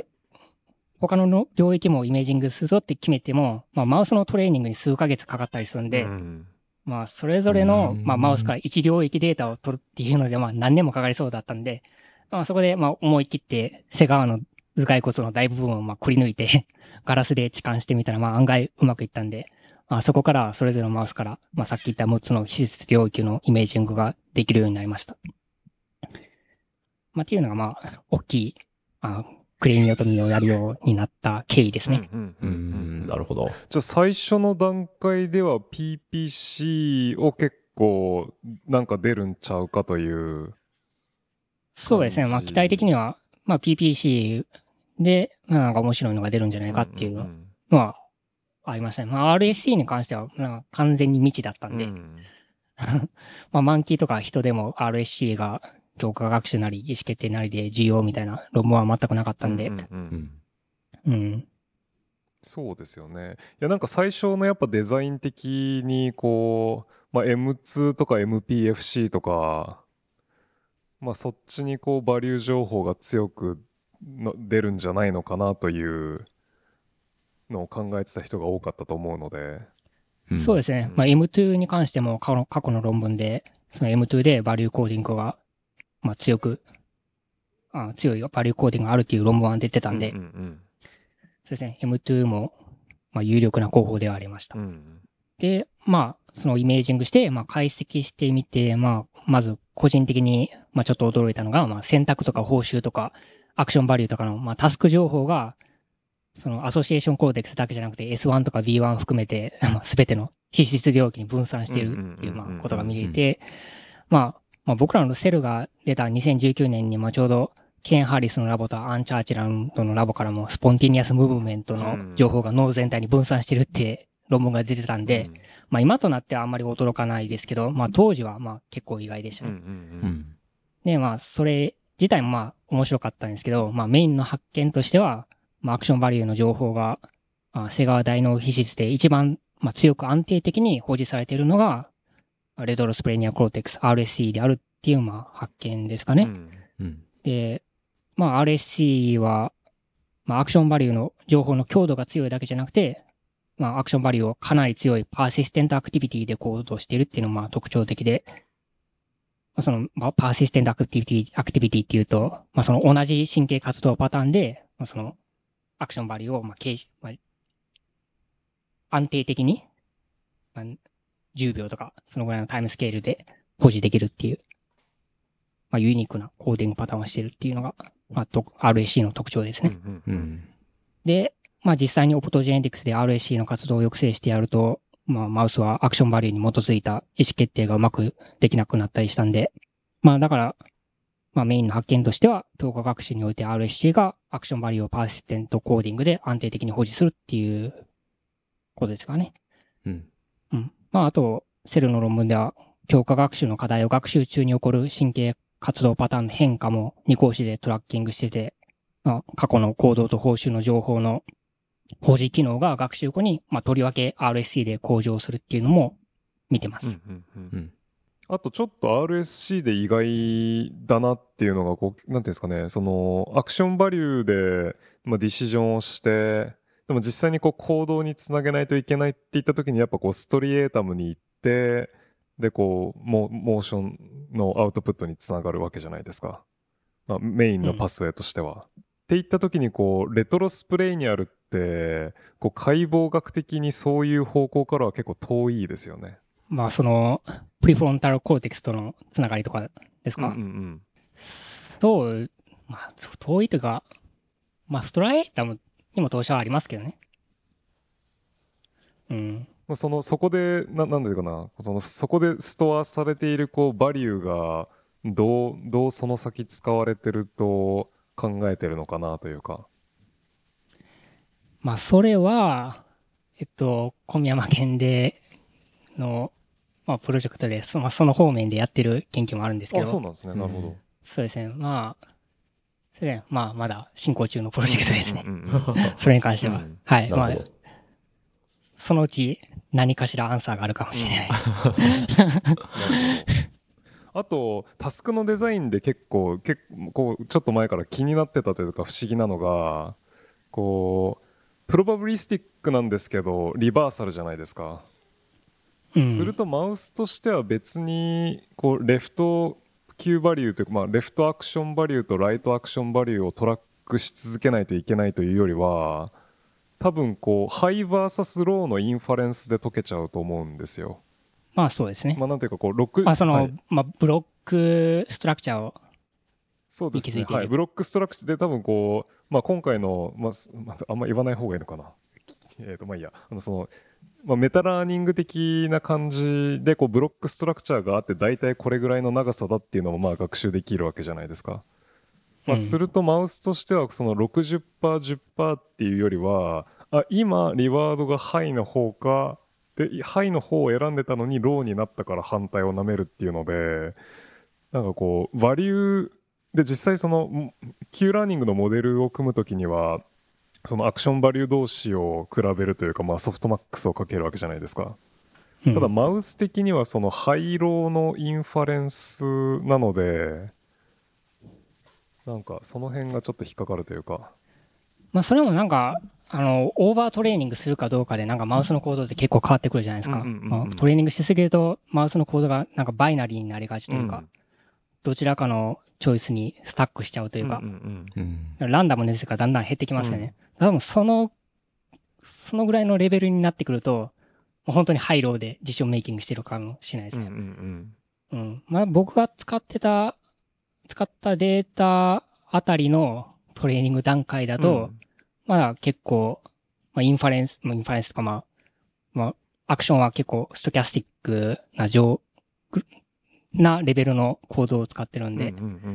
ハイローっていう感じでは、まあ見た感じはそんな感じではないですけど、まあでもわかんないですね。なるほど。このパラメーターの 60%vs10% を入れ替えるっていうのは結構早めに決まったんですか？いや、うーん、どうだったかな。まあいろいろ試してたんですけど、まあ最終的に使ったのが60%、10%と、えっ、と、何でしたっけ？忘れたな。52. 点何パーセントとうんうんうんうん 17. 点何パーセントか、まあそんな感じだったと思いますけど、まあどうやってここに行き着いたのかもう覚えてないですけど、昔すぎて。うんまあとりあえずなんかうまくワークしたプロバビリティだったんで、まあ、まあ僕ももうさっさと次の段階に進めたかったっていうのがあるんで、うん。はい。まあワークしたコンビネーションで次に進んだ感じですね。うん、なるほど。ちなみにあの、2019年の、あの、バリ・エトワルだと、多分最初に投稿した時のそのスティミュラスセットが、多分2つか3つぐらいしか probability がなくて、で、こう、レビュー、 reviewer に増やせって言われて、増やしてデータを取り直させられてるんですよね。あ、そうなんですね。ああ。まあ、それも多分お同じ concern で、まあ、 stimulus set が少ないと、まあ、 value を見てるのか、まあ、まマウスが、まあ、あと、まあ、 high、low でやってんのかよくわからないよねという感じで。なるほど。うん。で、まあ、さらに、で、それに多分、ジェレマイアが嫌気をさしたんだと思うんですけど、まあ、その後は、あの、リバーサルというか、あの、ペア、えっ、と、ペアードのスイッチじゃなくて、あの右と左のバリューをそれぞれこう独立なタイミングで変えるっていう、うん。まあ、そうすると一応概念上はこうマウスは両方トラックし続けないとoptimal には近づかないというようなデザインになってて。でもそれだと結構マウスって同じ choice 繰り返しがちになったりしないですか？そうなんですよね。あのね。はい。あの、うん。そこそれで sticky になりすぎて脱落するマウスが増えちゃうので あのはい、あの exploration というかそのちゃんと右左両方試すっていうその stochastic な感じの behavior を見たい時には全然向いてないと思います。うん。まあその まあそのそのそれでもなんとかマウスになんだろうエクスプロレーションさせるトリックとしてまあベイティングを入れるっていうのはあるんですけど。うん、まあベイティング僕もベイティング入れてましたけど、ちょっと解釈が難しくなるんですね。難しいですね。てかマウスは明らかにベイティングに気づいてないんで。うんうんうん。うん。まあでも入れたらきその baiting というがあるということ自体には気づかないにしてもなんか exploration は増えるじゃないですか。そうなんですけど、でも、 reinforcement learning model では baiting を考慮してないんでそうで、すね。なんか、確かに。うーん、ちょっと、まあ、解析するときにちょっと解釈が難しくなるっていうのはありますけど、まあでもまあ、まあ僕もその baiting を入れたのは、その exploratory behavior の、を、まあちょっと上げるっていう理由ですね。うんうんうん。まあ最初ベイティングありなしで僕もパラメータを振ってたんですけど、うん。なるほど。さっき行動試験中に落ちていくマウスがいるっていう話がちょっと出ましたけど、だいたい何パーぐらいで落ちていくんですか？何パーぐらいいや、な、で落ちるか。なんて言うんでしょうね。なんかこう、まあ、こういうタスクを解かせるときに見てて思うのは、やっぱりこう、解けてるマウスだけをこう解析することになると、まあそのコレレーションはどこかに眠っている、いたら、まあすごく嬉しいっていうのはもちろんあると思うんですけど、こう脳のことをやるっていう風になったときに解けないマウスは、どういう、なんて言えばいいんでしょうね。なんで解けないのかみたいな、なんかそういうようなこととかも、うん、ちょっと面白いことなのかなって思ったりするんですけど。面白いと思います。まあ、学習スピードも全然マウスによってばらつきが大きいですし、うん。うんまあ、僕の場合、まあが、脱落するマウスっていうのは結構なんかウォーターリストリクションでまだちょっとシックになったりして脱落するっていうマウスがほとんどで、まあその、まあやっぱりまあ学習の速度が遅いやつもいますけど、まあなんか粘ったら、まあなんとか学習するマウスって結構多いんで、まあでもそれでもどうしても学習できないマウスっていうのはちらほら出てくるんですけど、うん。でもこれも誰がトレーニングしてるかで結構変わってきて、うん。僕なんかまあ何年もトレーニングしてますから、うんうんうん。まあ結構、まあ、大体ほとんどのマウス最終的に学習するんですけど、まあ新しく入ってきた、その学部生とかにやらせてみると、まあ、やっぱり学習しないマウスっていうのは増えてくるんで、ええうん。それは何が違うんですか？そのヘッドフィックスの優しさみたいなところとかになってくるんですまあ、か、ハンドリングのやさ、まあ、優しさとかはもちろんありますね。まあ、ヘッドフィックス、まあその、ストレスを与えずにさっとやれるかっていうのは結構練習いるんで、うん。はい。それはあると思いますね。なるほど。そうか。それは確かにちょっと言語化するのは難しそうですもんね。最初からやると、最最初にやる人たちにはすごい難しそう。うん。うん。経験が結構、あ、いりますね。うん。なるほど。で、どうしよう、 Neuron の論文のな、もう話した方がいいんですかね。そうですねはい、うんじゃあざっくりお願いできればと思います若干なんかざっくりの説明はしづらい論文だよなと思って そうなんですね。まあ、ここれは、まあ、 Neuron の論文は、 Cell の論文でやり残したことを、まあ、まあ、いろいろやったっていう感じなんで、ううんうん。あまあ、モチベーションとしては、まあ、まあ、デまあ、データを結構たくさん取ったのに、 Cell の論文一本で終わらせるのはもったいなかったっていうのもありますし、個人的に。まあ、 Cell の論文で発見した persistent coding っていうのに、まあ、どういう利点があるかっていうのも、まあ、 Cell の論文では言えてなかったんで、まあ、それをシミュレーションとかで、まあ、調べてみたっていう論文ですね。うん。で、まあ、うん、まあ、個人的にはややりたかったことをいろいろ詰め込んだ形になってるんで、まあ、ま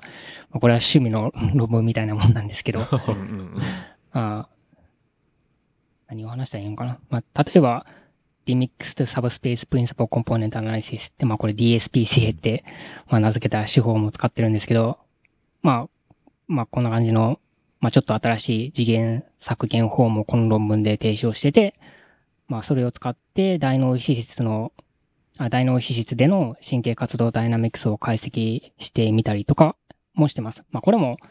まあ Cell の論文のデータ解析をしているときに、まあアルゴリズムのアイディアは浮かんでたんですけど、まあそれを Cell の論文でやってもあんまり使い道なさそうだったんで、まあ実装することなく頭の片隅に放置してたんですけど、うんだからまあ、 Neuron のプロジェクトを始めたときに、まあせっかくだからこの放置してたアイディアを実装してみたかったっていう感じですね。うんうまあ、この DSPCA を使って、まあこのニューロンの論文では、RSA の活動ダイナミクスが低次元空間では、まあ、円柱用のジオメトリで、まあ、ぐるぐる回ってるっていうのを、まあ、示したっていうことですね。うんうんうんまあ、まあ、どうですかね。まあ、その DSPCA って、まあ、何かっていうと、まあ、まあ、次元削減法で、まあ、次元削減の手法には、教師ありと教師なしのものがありますが、まあ、例えば、あ PCA とか factor analysis とかは、まあ、代表的な教師なしうんアルゴリズムですけど、まあ一方、教師ありのものだと回帰分析ベースのものがよく neuroscience の論文では使われてたりしますけど、まあで、まあ教師ありの手法のメリットは、まあターゲットの情報をコードする軸を、まあ、直接ダイレクトにあ求めることができるっていう、まあメリットがありますけど、まあ逆にまあそのターゲット情報以外のダイナミクスに関しては何も教えてくれないっていうのが、まあ教師ありのアプロ、一般的な教師ありアプローチのデメリットですかね。うん。で、まあ一方、教師なしの手法では、まあ、メジャーなダイナミクスを捉える軸をまあ網羅的に返してくれますけど、まあ特に興味あるターゲットの情報をコードする、まあ、最適軸を必ずしも捉えてくれる保証がないっていうのがまあデメリットの一つなんじゃないかなと思います。だからまあなんで、まあ教師ありと教師なりの、え教師ありと教師なしのそれぞれの手法にはまあ、メリットとデメリットがあるんですが、まあ、その問題点をある程度解消するのが、まあ、この Neuron の論文で、まあ、僕は DSPCA っていう名付けた手法になります。うん。だからまあ、DSPCA は教師ありと教師なしのアルゴリズムを組み合わせた、まあ、ハイハイブリッドのアルゴリズムで、まあ、まず教師ありの手法でターゲットの情報をコードする最適軸を同定して、で、それらの軸に直行する活動サブスペースに対して、まあ、PCA を行うっていう、まあ、そアルゴリズムとしてはまあそんなに複雑じゃないんですけど、結構単純で。がまあ、神経集団活動のダイナミクスを、まあ、ターゲット情報のみをコードするサブスサブスペースと、ターゲット情報のみが取り除かれたサブスペースに、まあ、綺麗に分けるっていう手法ですね。うん。まあ似ている手法に DPCA っていう Demixed Principal Component Analysis っていう手法もあるんですけど、うんで、DPCA には、まあ、いくつか欠点があって、まあ、例えば DPCA ではバイナリー情報をコードする軸しか決定できなくて、まあ、例えば、まあ、チョイスだと左か右とかうん、リボード、リボードあり、なしっていう、まあ、そういうババイナリー情報の軸はまあ DPCA でも決定できるんですけど、まあ、アクションバリューみたいなコンティニアスバリアブルをコードする軸は、まあ、その DPCA のアルゴリズムの制約で同定できないっていう、まあ、欠点もあったり、うん。あと、DPCA だと、まあ、求められる軸は実実は最適軸ではなくて、まあ、それぞれのターゲット情報に対して、複数のリニアな軸がアウトプットして出てきたりするんで、うんまあ、そそれに対して、まあ、僕のメソッドは、まあ、それぞれのまあターゲット情報をコードする最適、最適なリニア軸を直接求めますし、まあ、しかもバイナリーバリアブルだけじゃなくて、アクションバリューとかのコンティニアスバリアブルに対する軸も求め求められるっていう、まあ、メリットがあるっていう、まあ、そういう手法ですね。うん。まあ、とりあえずアイディアがあったんで、使ってみたっていう、まあ、実装して使ってみたって感じです。なるほど。ううんん。この2本目の論文、よし、じゃあやるかっていうのはもう1本目が終わった段階で、そういう、こ小宮山さんとかとそういう話になったんですか？いや、これは、いや、セルの論文のをサブミットした時点で、まあ僕は次の、まあ、あの、まだ論文が出てない OFC のプロジェクトを始めて、うんうんうん。で、ニューロンのプロジェクトは、そうですね、まあセルの論文がアクセプトされたあたりで、あの、僕、あの、プログラミング言語 MATLAB から Python に移り変えたんですよ。うんうんうん。で、まあ、もうセルの論文のデータ解析で全部 MATLAB でやってて、うん。まあずっと Python に移りたかったんですよ。でも、その、キリが悪いんで、移れなかったっていう事情があって、その、そのプロジェクトを始めてたんで。うんうんうん。まあまあ、その時代、まあそのみんな、特に computational 寄りのニューロサイエンティストってみんな Python に移行してた時期だったそうですね。うんじゃないですか。やっぱりうん machine learning とか特にやってる人は、もう Python の方が圧倒的にライブラリーが揃ってますし。うんうん。で、まあ、セルの論文が、まあ、やっと一段落ついて、まあ、Python に移った。まあ、Python に移った、まあ、一つの理由がディープラーニングやりたかったっていうのがあって、うんうんうん。うん、まあ、まあ、ディープラーニングやるなら、まあ、Python 一択なんで、まあ、それで、まあ、そのやれることが増えたんで、Python に移ったことで。で、まあ、いろいろ、なんやかんややってて、で、なんで、まあ、それとりあえずもうもう一本論文、その出そうと思ったんですよ。何かしらデータ解析を追加でやって。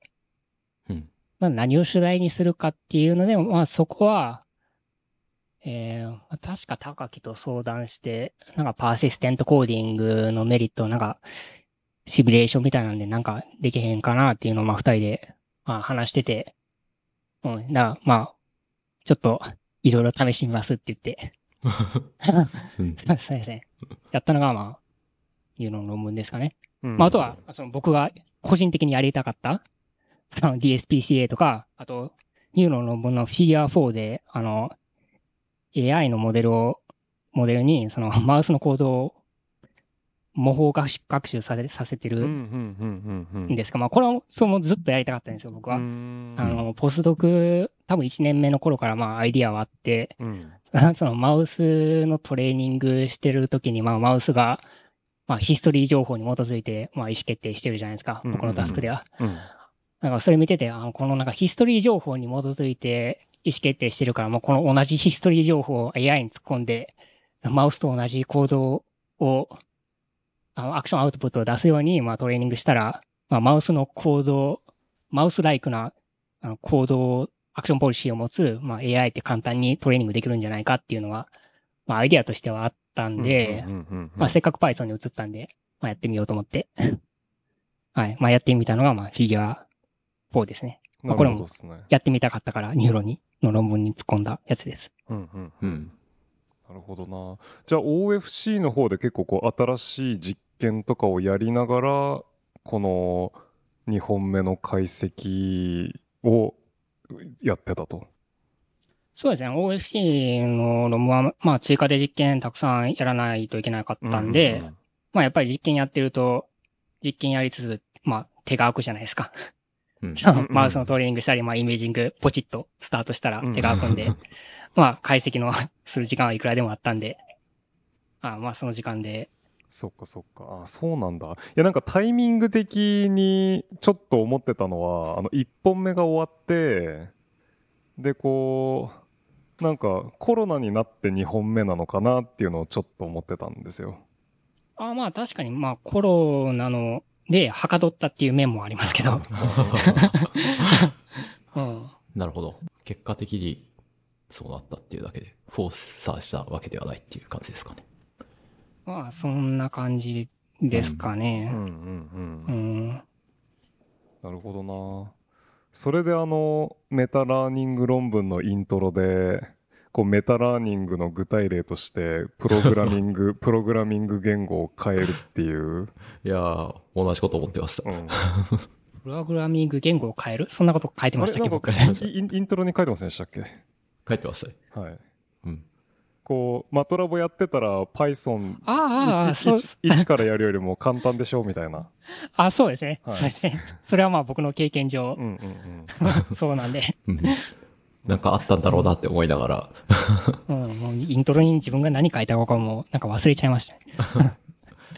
でも、うん、C シャープ学ぶのはちょっと、また一個ハードル上がりそうな気しますけど。まあまあまあ。C, C 言語系はなんかちょっとめんどくさいですね。なんかうん一から全部書かないといけないんでそうっ。すよポイねンターとか。うん。C シャープどうですか？僕もあの盆栽をめちゃくちゃ使うのでああ、であれ中身 C シャープなんですようなるほど。ん。でいやうーん中身をいじれるところまでやろうかその盆栽でラッパーされた外側だけを使うエンドユーザーで終わらせようか悩んでて まあ必要性がなければ、まあ中身はほっといていいんじゃないかなと思いますけど。まあそうですよねうん。うんでも最近は、まあチャット GPT が結構便利ですね。ああ、なるほど。確かに、うんうんまあちょっとこういうコードを C シャープで書いてよって、まあ頼んだら、なんか書いてくれますし、まあそれがうん合ってるかどうかっていうのは自分で確認できる能力がないとうんうんうん ダメですけど。確かにまあでも結構いいコード、コンサイスに書いてくれたりしますけどね。うんだからやっぱりうん自分が知らないファンクションとか、チャット GPT なら知ってるんで。うんうんううんん、うん確かに。そうですね。確かに。あと、僕がまさにそのマトラボ Python 以降、同じようにこう経験したんですけど、こう手元にマトラボであって、で、同じことをこう Python でやらないといけないっていう時に、この MATLAB コードを Python に翻訳してくれっていうのを投げると、かなりいい感じなんですよね。ええおおなるほど。それ、それで出てきた Python コードがうまく動かないっていうことは今のところほぼなくて。おーすごい。うん。まあ、なのでこうプログラミング言語間のこう implementation change っていうのはかなり役に立ってる気がします。型指定とかもちゃんとしてくれる感じですか？ん？型指定とかもちゃんとしてくれる感じですか？ね。ええすごい。う、うん。なんだろう。でもマトラボでこう書いてたことをなんかこう、Pythonic に Python だからこそこううまく書けるっていうような感じというよりはまあ、結構直訳に近い感じのインプリメンテーションではありますけど。うん。でも、まあ、個人的にはそれでも全然すごい重宝してます,、すねはい。なるほどな。そうか。あじゃあ小宮山県全体で Python 移行が進んだって感じなんですか？いや、うん、僕だけでしたけど、なるほど。いやでも、まあ、えー今、あ、でも今は Python 使ってる、あ、そうですね、僕と、まあ、同じタスク使ってた大学院生は僕と、まあ僕よりちょっと遅れて Python に移ったりとか、うん。まあそうですね。僕に近い研究をしてる人は、ちょっと Python に移った人は、ちらほ、ちらほら言いましたけど、でも、こんな件ではまあ基本的には、まだマトラボメインですね、みんな。うんうんうんなるほどなちょっとでもそれラボ内で揃わないとなんかコードのシェアとかで面倒なことにな,、ならないまあで、すか？そう、の可能性はありますね。まあでもまあ、まあ、ほぼほぼ大半マトラボ使ってるんで、なるほど、うん。まあ、僕は結構自分で書くタイプなんですよ。まあ僕はあんまり苦にはならなかったですけど、うんうんうんまあ、僕のコードをシェアして、まあ相手が使えるかっていうと、あれですけどね。うんうんうんそこはちょっと教えない、まあ、こうやって使うんだよっていうのは教えないといけないですけど。なるほどうん。まあ、ニューラルネットワークの話が出てたんで、ちょっと聞きたかったことがあって、でふわっとした話になっちゃうんですけど、こう、レイヤー2、3の、こう、活動を見てるとき、まあな、なんていうか、最後のアウトプットとして、マウスライクな、こう、形に AI 的な、まあ、アーティシュアルニューラルネットワークがなるっていうのは、まあ、できそうだし、なんとなくわかるっていう、できそうっていうか、で、で、できるのは、なんていうか、イメージししやすいんですけど、こう、レイヤー2、3の活動が、そのアーティシャルニューラルネットワークのどこの部分に当たるものを見ていると考えればいいのかなっていうのをいつも思うんですけど、うーんと、ど、ど、どうでしょうね。あ、つまりそのレイヤー2、3ってこう、まあ、必須内の、こう、局所回路みたいなものもあったりして、あと、いろんな領域と繋がっていたりして、ちょっとあんまりいい質問じゃないのでカットですか、ね。まあそうですね。まあ 僕の、そのニューロンのフィギュア4では、その、 recurrent neural network がマウスの行動を模倣するように、まあトレーニングしてるんで、うん。まあその recurrent neural network と、まあ、に相当するのは、まあ、マウスの脳にとっては、まあ、脳全体じゃないですか。うん、そうですね。別に脳の一つの領域のレ、レイヤー2、3だけではないっていう。うん。だからまあ、まあその activity、そうですね。まあ完全に1対1に比較することはできないんですけど、うん。まあそうですね。まあ本当に、まあレイヤー構造、まあそのアーティフィシャルニューラルネットワーク、まあ深層学習モデルって、まあレイヤー構造がないん、ないというか、そういうレイヤーの制約がないんで。そうですね。まあ、の脳と本当に同じ仕組みで、その同じ行動を出すかっていう保証は全くないですね。うん。うん。まあ、そもそも、深層学習モデルって、まあ、脳のネットワークとは根本的な部分で結構違うんで、うん。まあ、例えば、一般的な深層学習モデルでは、デール則、まあ、 Dale's principle を無視していますし、まあ、でデール則っていうのは、まあ、ニューロンは、それぞれの、まあ、ターゲットのシナプスで同じ neurotransmitter を放出するっていうのがデール則ですけど、うん。まあ、深層学習モデルのニューロンって、まあ、普通のモデル、深層学習モデルって、まあ、ニューロンは、まあ、あるターゲットには興奮性シナプス、別のターゲットには抑制性シナプスを作ったりしますから、うん。まあ、まあもちろんデール則に従うようにトレーニングすることは可能ではあるんですけど、まあ、僕の論文では、まあ、その辺は完全に無視して、無視してますし、うんまあ、もしできるだけ脳のネットワークに近づけたかったら、多分、まあ、面倒ではありますけど、まあ、大脳皮質のレイヤー構造を模した、まあ、ANA の、まあ、アーティフィシャルニューラルネットワーク、まあ、作るのも、まあ、可能ではありますし、まあ、最初にアナトミーをコピーして、で、そのアナトミーをコピーしたニューラルネットワークのシナ、シナプティックウェイツだけを、まあ、チューニングしていくと。うんまあ、いうのも一応可能ではあるんで、まあ、そうですね。まあ、どこまで 実際の脳に近づけるかっていうのは、やり始めたらキリがないというか、でもまあ、それでなんか、面白いことが見えてくる可能性は、まあ、十分にありますけどね。うんまあ、レイヤーの、レイヤーごとのアクティビティの違いとか、なんか見えてきたりとかは、あるかもしれないですし。そうですね。なんでこう、レトロスプリーニアルだけで、こう、だけでもないのかもしれないですけど、レトロスプリンヤーで一番強くそういう活動が見えるのかっていうようなこととかが、こう、 connectivity みたいなところと対応したら面白いなとか思いながら見てはいるんですけれども。そうですね。まあ、うん connectivity との対応っていう意味では、ニューロンのの最後のフィギュアで、まあ、ちょっと見て、まあ、多分宮脇さんが想像しているのとはまた違うと思いますけど、うんまあ、この、ニューロンの論文の最後のフィギュアでやってるのは、ただ単に、まあ、 retrosplenial cortex の activity が、まあ、下流に、まあ、ランダムに、 propagate したときに、下流でどういうあ dynamics が見れるかっていうのをうん。シミュレーションしただけで。まあ、まあ、わかん、まあその PPC とかポスティア M2 も結構強い value coding だったんで、まあ、うん RSC よりは、よりは弱かったっていうだけで、うん。まあ本当に passive にまあ RSC のバリュー情報をまあ受け取ってるだけなのか、まあ、その PPC とか M2 も、まあ何かしら、まあ、強化学習に関わってるっていう、まあ、可能性は全然ありますし、うん。まあ、わかんないですけど。まあ、結局、まあ、マウスの脳の実験をしても、すべてのニューロンの活動をまあそうですリコーディングするっていうのは不可能なんで、う。うんん。まあ、connectivity もわかんないですし、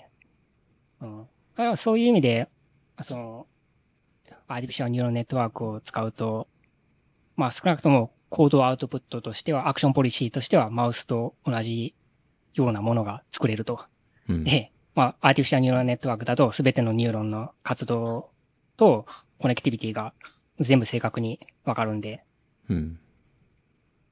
まあ、詳細に調べることはできますけど、まあ、ただ、まあ、その、調べた結果として、まあ、それがマウスの脳と相当であるかっていうのは、うん。まあ、保証はないですね。そうですね。まあ、うん別のアプローチとして、あーその AI モデルをあートレーニングするときに、まあ、マウスの行動データを使ってトレーニングするんじゃなくて、 activi、ニュニューロンの activity data を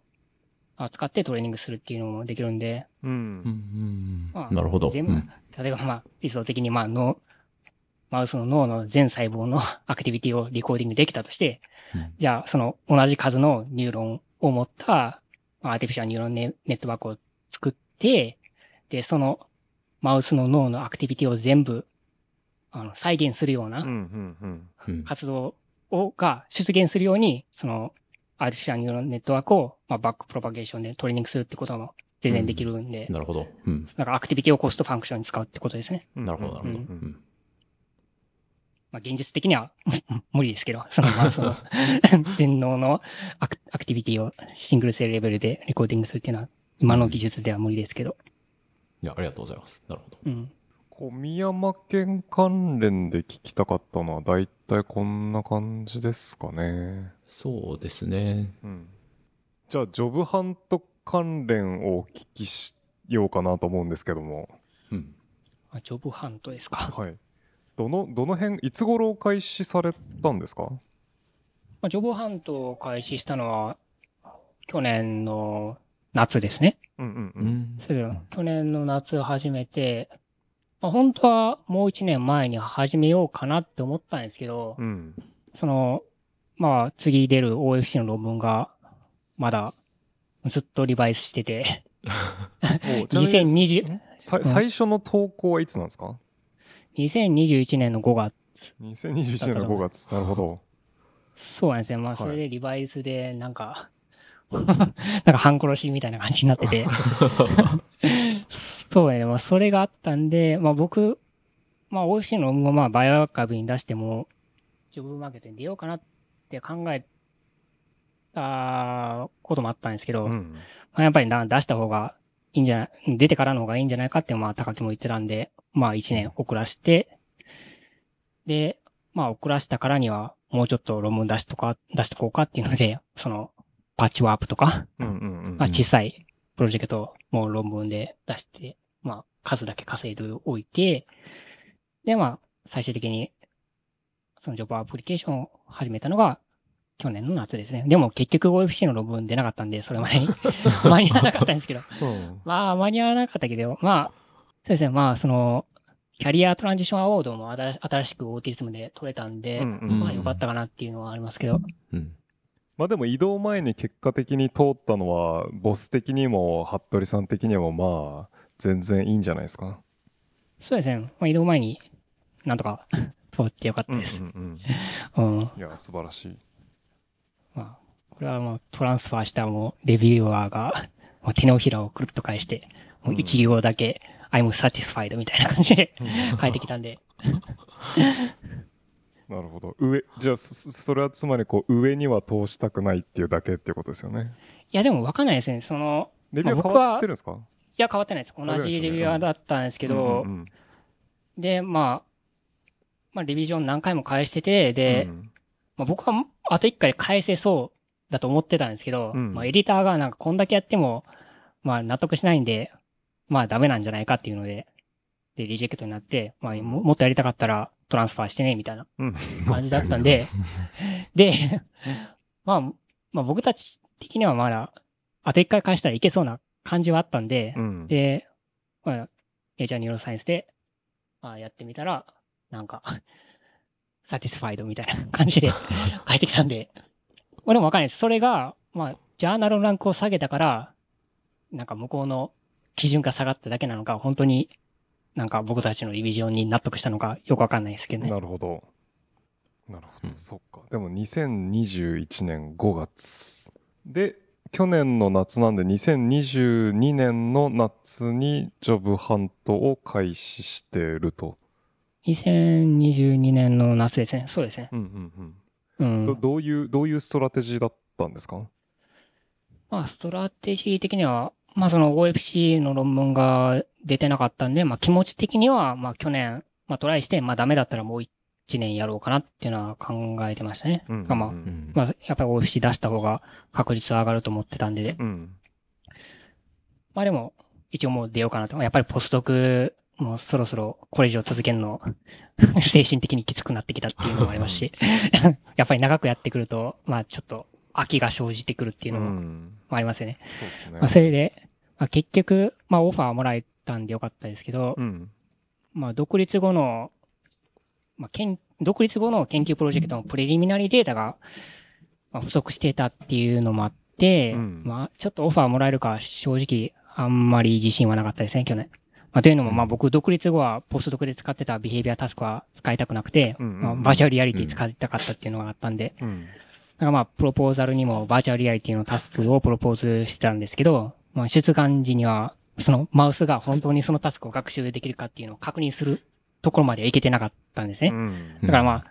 結局後にそのプロポーズしたタスク条件のままでは案の定難しすぎてて、マウスは どうも学習しないってことが分かったんですけど、まあ、今は単純化して、まあ、学習できるタスクはまあできてますけど、うん。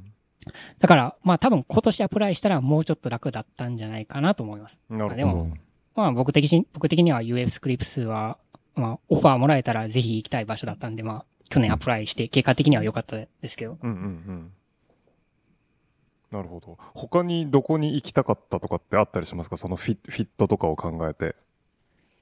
フィットですか？まあとりあえず、まあ希望としてはアメリカで独立するなら暖かいところうん。なるほど。うんうん西海岸だとカリフォルニア、まあ東海岸だと、まあフロリダ、まあでもまあ寒すぎなかったらいいかなっていうのは、ぐらい程度ですけど、うんうんうん。うん。あまあ、うんボストンとかまあ寒いですけど、自転車の思い出が。うん。あと、大都会はあんまり行きたくなかったっていうのはありますね。まあできれば選選べたらですけど、まあ、ちょっと僕自然が多いところが好きなんで、うんまあ、サンディエゴとかフロリダとか、まあちょうど、まあ生き物とか多いですし、うん。うん、いいかなと思ってた場所では、場所ではあったんで。まああと独立場所としてまあアメリカと日本、まあ、うん 考えてたんですけど、まあヨーロッパは UK 以外は英語圏じゃないんで生活が難しそうだなっていうのはありますし、うん。まあ UK は UK で、まあ、僕のイメージとしては物価が高いけど給料は安めっていう イメージがあったんで、だからまあ主にアメリカでまあちょっと日本って感じですね。アプライしたのは。なるほど。まあ、その条件だと日本だとオイストって感じですかね。まあその OIST も出しましたし、そうですね。日本は3箇所出して、まあ他、アメリカばっかりうん。うんですね。で、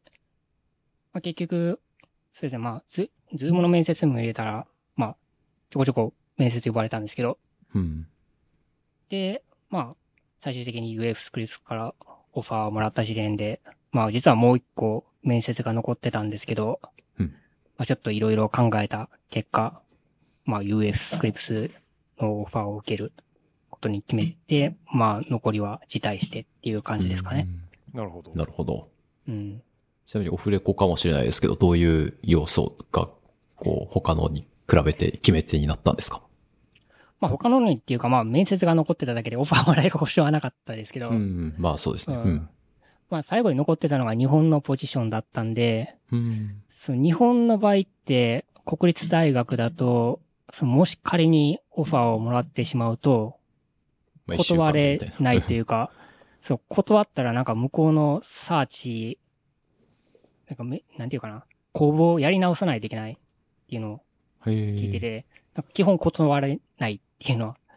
聞いてたんで、なるほど。あと僕 J1 ウェイバー出してたんで、まあ国外に出れないっていう 制約があったんで、まあ、に。現地で見て決めれないっていうのもありましたし、確かに。あと国立大学だと、まあその、こっち、まあ日本人でポスドクして、ポスドクで、まあアメリカに来ている方たちにも聞いたんですけど、まあやっぱり国立大学の教授ってなかなか研究する時間を確保するのが難しい、忙しいうんポジションだっていうのはみんな言ってて、まあアメリカのポジションがあるんだったらアメリカの方がいいんじゃないみたいななるほどこ。とを、まあ結構みんな言われたりして、うん。まあ、それで、結局 UF スクリプス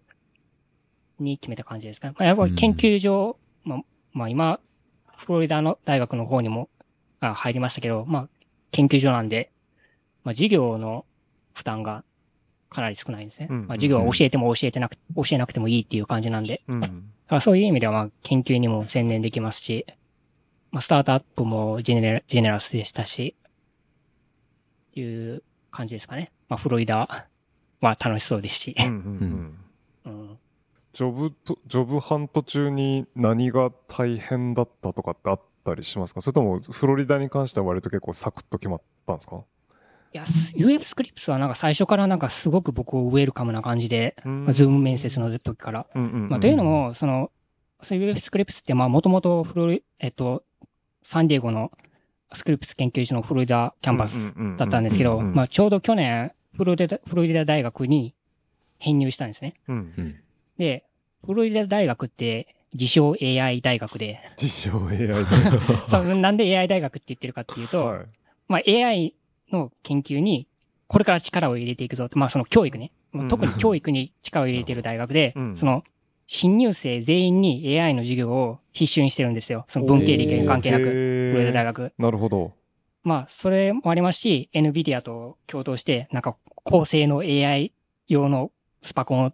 立てたりとかうんうんへえ。もしてたりして、あと、その AI の研究をしているファカルティを100人リクルートするっていうキャンペーンも今やってて、なるほど。まあなんかそういうので、なんかスクリプトとしても、まあフロリダ大学に入ったから、ちょっと AI やってる人に興味があったっていうのもあるみたいですね。なるほど。僕のアプリケーションに興味を持ったのは。うんうんうんあとシステムズニューロサイエンスをちょっと強化したいっていうのもあったみたいですう。んうんううん。ん。うん。あその Scripps って結構、 molecular biology とか、 biochemistry とかで有名なんですけど、 systems neuroscience ってあんまり強くないんで、まあそこを強化したいっていうですね。はい。うん。まあ、まあ、 job hunting で、まあ大変っていうと、まあ、僕の場合、ちょうど子供が生まれたんで、うん。 job hunting してる間に、うんうん。まあそう、そうですね、子育てとの両立が大変だったっていうのは、なるほど。うん、大きいですけど、まあちょうど、まあ、生まれた次の日に UF スクリプスのズーム面接だったんで、まあ、だから病院で、そう生まれるのを待ちながら、その面接の準備をしたりとか、おおなるほうど。ん、そういうのもありましたけど。ちょうどあの SFN で遊びに行かせてもらった直後ぐらいってことですよね。あ、そうですね。SFN 中に生まれたんですけど、はい。子供が結局、はい。なるほどうん。、その直後、直後ですねうんうん。直後ですね。なるほど。そっかそっか。うん。まあ、基本アメリカのファカルティジョブのアプリケーションって、まあ最初書類出して、で、その後にズーム面接に呼ばれて、で、そこでさらに現地面接に呼ばれる人が絞られるっていう感じなんですけど、うんまあでも場所によってはなんか、ズーム面接だけで、なんか現地は chalk talk だけっていうところもありましたけどね。うんん。何が大変かって、まあ、す結局、あ、まあ、ズーム面接も形式が大学によって結構バラバラで、なんかそれ、まあそれぞれの大学用にズーム面接の準備をするのが、なんか、カスタマイズするのがちょっとた、まあ、めんどくさいって言えばめんどくさかったですけど、ああ、じゃあそれはトークの長さの枠が違うってことですか？なんか、場所によっては、まあ、一番メインな形式、メインの形式が、ただの Q&A の面接で、うんうんまあ、なんでうちのところに来たいんだとか、うん。どういう研究をしたいんだ、うん。まあ簡単に聞くような、まあ15分ぐらいの面接が多く多いんですけど、はい。でも場所によってはもうがっつり、なんかシンポジウム形式で、ああ。うん。あ30分、まあがっつりって言ってまあ30分ぐらいですけど、プレゼンさせたりとか。で、場所によってはスライド1枚で、今の研究と将来の研究をまとめて、プレゼンしろっていうところもありましたし、形式がバラバラなんで、うんうん。カスタマイズするのがちょっと大変でしたね。個人的にうん。は。なるほど。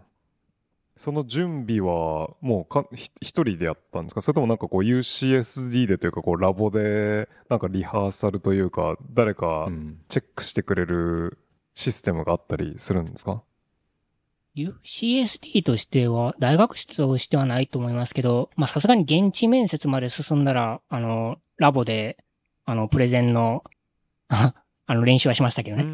ねそのラボメンバーからフィードバックもらってっていう。まあ、さすがにズーム面接ではそ、まあ僕はやらなかったですけど、もうチョ chalk talk とかもそのラボメンバーの前でやってみるっていう感じなんですか？そうですね。えっと、1回やったのが、1回かな ?2 回かな？多分1回だった気がしますけど、ちょっとわか、覚えてないです。うん。うんそれで練習して、フィードバックをもらって、高木からもフィードバックをもらってっていう感じですかね。うんまあ、チョークトークってかなり特殊なフォーマットなんで、うんまあ、やっぱり、てかまあ、ポスドクだとそもそもチョークトーク見たことないじゃないですか。まあ普通ね普通の大学では参加させてもらえないじゃないですか。うんポポスドクは。うん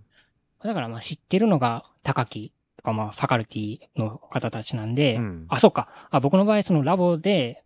フィードバックもらったのと、あと、えー、他二人、二人じゃな。あと、一人か。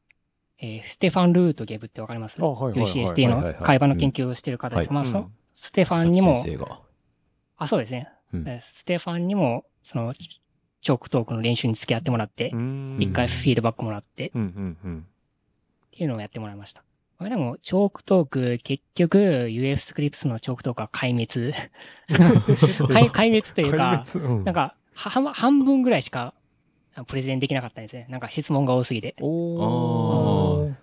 逆にでもそれ大成功なんじゃないですか？もうなんか、うん まあそれはそれでいいらしいんですけど、うんうん。その US スクリプスは本当 neuroscience っていうより、 system neuroscience が専門のファカルティでそんなに数が多くないんで、うん本当にイミノロジーとかやってる人たち、フ。ァカルティがまあ質問したりとかしてくるんで、なるほど。やっぱりまあ質問が多くて、なかなか進ま進まなくて、まあでも、まあ、質問が多いっていうのはいいサインっていう解釈もできるんで、うんうん。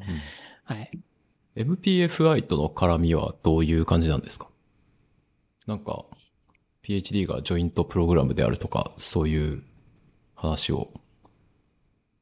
それ今は、今段、現段階では UF スクリプスと MPFI のジョイント PhD プログラムはないですけど、うん。あの、あ、その MPFI と UF Scripps ってまあ、建物が隣同士で本当に徒歩2分ぐらいの距離なんですけど、うんううんん。で、でも、その、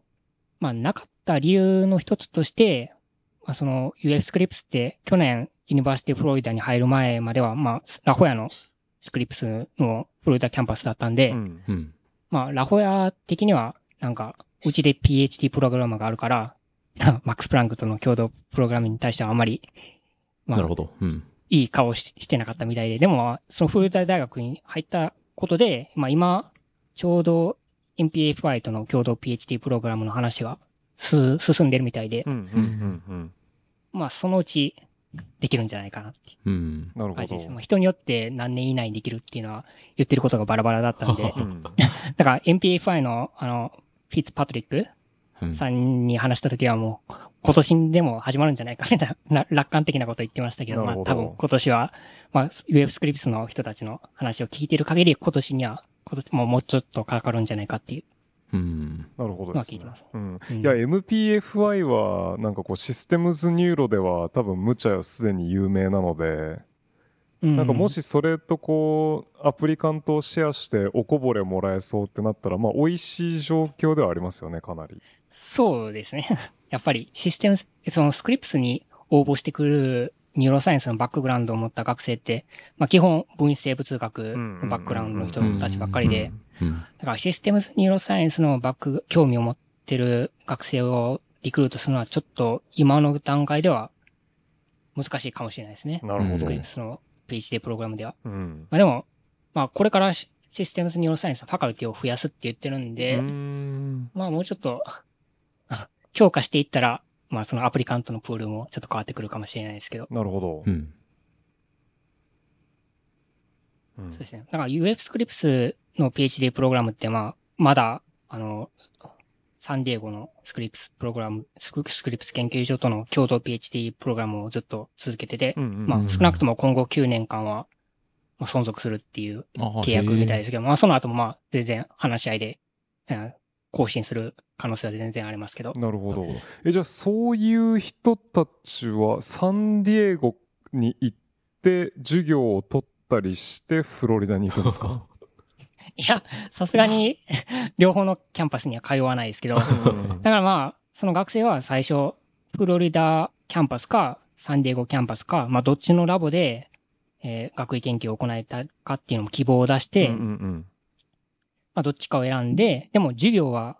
共通で、まあうんハイブリッド形式のうん、授業ですね。ああ、なるほど。ううん。だから、フロリダキャンパスで開講される授業に関しては、まあ、フロリダキャンパスにいる学生たちは現地で参加しますけど、うんうんラホヤキャンパスの学生は、あの、オンタイオンラインで参加するっていうなるほど。なるほど形。式みたいです。あ、そうなんだ。いや、なんか僕あの、サンディエゴのスクリプスって、なんか UCSD の人なのかと思ってました。いや、ややこしいですよね。はいあの、UCSD にもスクリプス海洋研究所っていうのがあって、まはい。あ、それは UCSD の一部なんですけど、はほうでもスクリプス研究所っ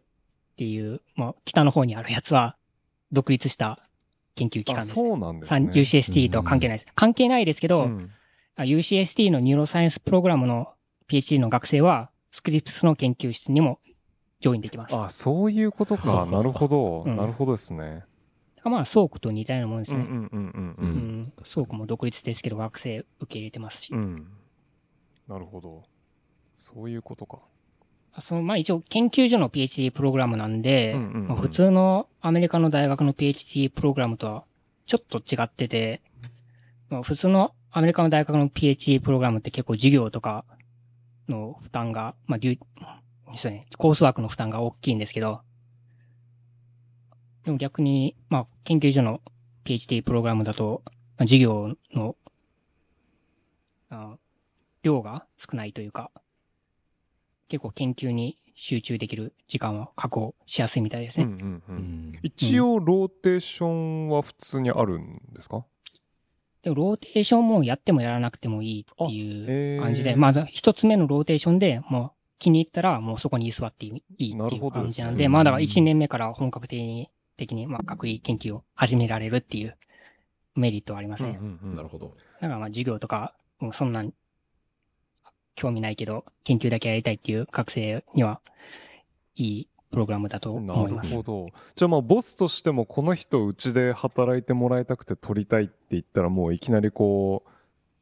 取りやすいですよねそういう感じだと。まあ学生が納得するのはそうですね。んんううんん。なるほどな。そうかそうかあ。アメリカでそういうところあんまり知らなかったので。うん。どうなんですかね。まあ、コールドスプリングハーバーも PhD プログラムありありますけど、まあ、どういう仕組みなのか僕は聞いたことないですけど、うんうんうん多分あっちも多分授業の負担とか少なそうですけどね。なるほど。うん。うん。牧野さんがんですね多分うんね、それ知ってると思いますけど。うん。まあでも確かにファカリティ、ファカルティの数的にこう総合大学ぐらいクラスの数を開講するのはなんか無理そうな感じしますし。うん。まあでも、ラホヤの方と合わせたらまあ、たくさんあるっちゃありますけど、うんうん。うん。なるほどまあ、そんなにね、まあ、アメリカの PhD の学生の人数って日本の大学院生みたいにたくさんいないんで、うんうんうん、っていうのもありますしうん。。確かに。で、フロリダでは、あの、バーチャルリアリティを使うという話をこう何度か出てきましたけど、どどういうプロジェクトを中心に研究を進める感じなんでしょうか？そうですね。だからまあ、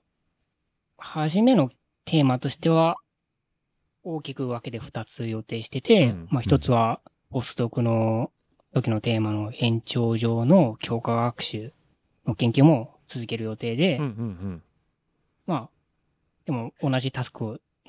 使う予定はなくて、まあもしかしたら何かしら使う可能性はありますけど、うん。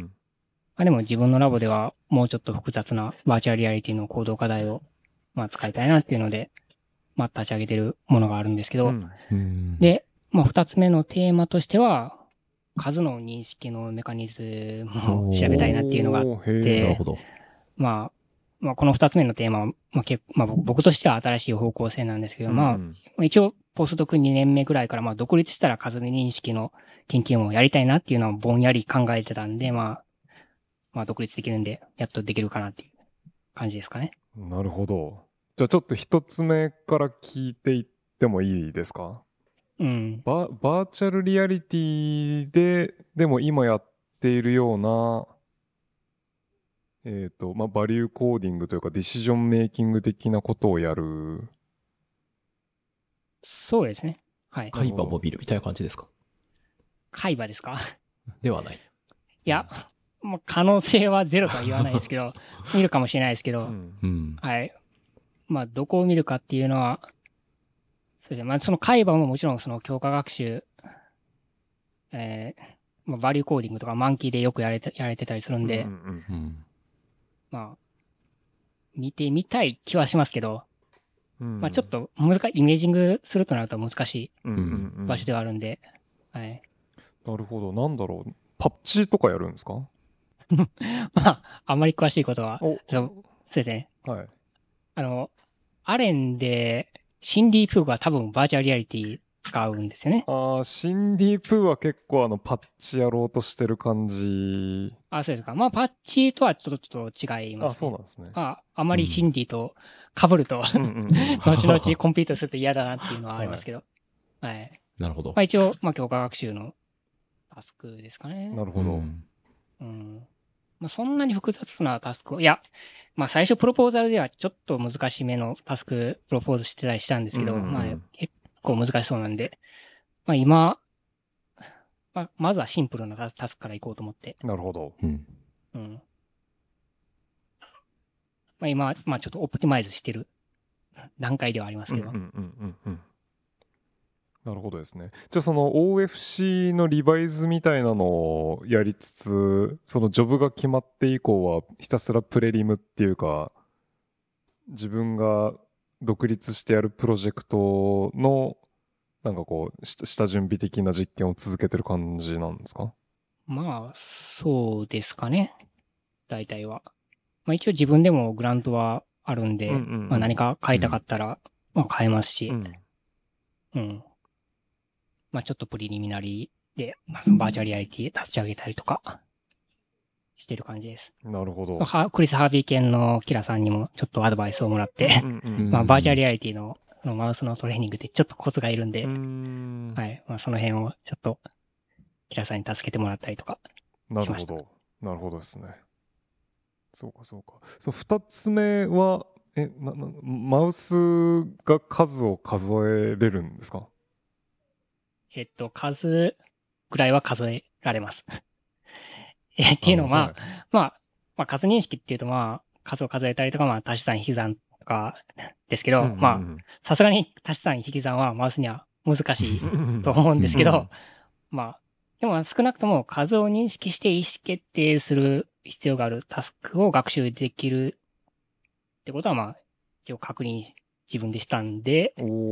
まあ、うん。いろいろ数の処理機構とかを調べていきたいなっていうところですよ。まあでも、カーロス・プロディとかデビッド・タンクがやってるあエビデンス・アキュミュレーションも、うんまああれも、まあ数、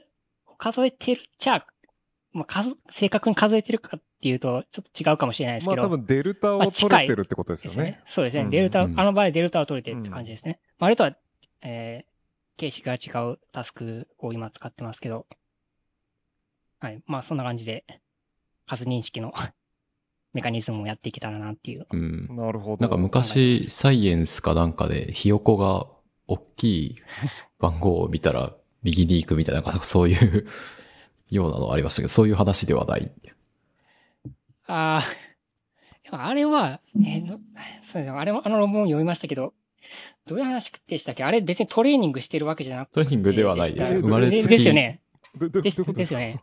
うん。いや、ちょっとタスクの詳細忘れちゃったんですけど、なんか大きい番号は右に並べるみたいなことを、あの、生まれて生後5日のひよこがもう、そういう習性を持っているみたいな、行動試験の論文がサイエンスかなんかに載ってたことがあってうん、サイサイエンスだったと思いますけど、なんでもあれ、再現取れてるんですかね？な なんか、うん、ちょっと、ああれに関しては、本当なのかちょっと僕は。判断できないですけどな、るほど、なるほど。じゃあ、あれとは全然違うんですね。うん。あれも数認識の研究って、マウスではやられ、全然、まあメジャーじゃないですけど、まあ、うん鳥とか、まあカラス使ったりとか、ミツバチ使ったりとか、で、まあそういう研究はちょこちょこやられてたりするんで、うんまあもちろんマンキーでも、うんまあそういう研究ちょこちょこありますけど、まあマウスができるかっていうと、まあ、なかなか難しいところではありますけど、うん。まあでも数、単純なまあ数を数えるくらいならまあどうもできるようなプリリミナリーデータはあります。うん。なるほど。うんなるほどですね。そうかそうか。じゃあまあその2つの行動課題を軸に二項子イメージングをやってという感じでしょうか？そうですね。まうん。あ、まあ、そのスタートアップがあるんで、講師や二講師って顕微鏡も入れて、うんうんうん。その大脳、まあ大脳、今回はまあ大脳皮質以外からも、まあレコーディングはどんどんやっていこうと思ってますけど、うんうんまあそういうのやったり、まあオプトジェネティクスやったりとか、まあ多分ファイバーフォトメトリーも多分少しやると思います。うんううんん。なんかスクリプスフロリダに、その取って、もあと、が、えっと、その、なんて言うんでしょう、リクルートのきっかけとなったものとして、AI の使う人を取りたかったっていう話だったと思いますけど、AI はどういうふうに絡んでくるんでしょうか？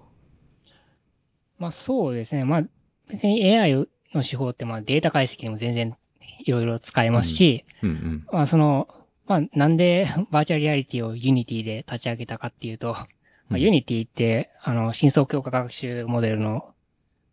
あの、ベンチマークで結構使われたりするんですけど、うん AI の分野で。だからまあ、その AI モデルをトレーニングするためのまあ、ラ便利なライブラリがあったりするんですよ、Unity には。だうんからまあ、それも見越して、バーチャルリアリティのタスクは、まあ基本 Unity でああ、なるほど。立ち上げてるっうんていう感じですかね。うんなるほど。まあ、どう、どう自分の研究に絡めていくかっていうのは、まあ、いろいろ方向性があるんで、うん。まあ、いろいろ試したいですけど。うん。まあ、あと、まあ、この二つのタスクだけじゃなくて、まあ、いもっといろんなタスクも、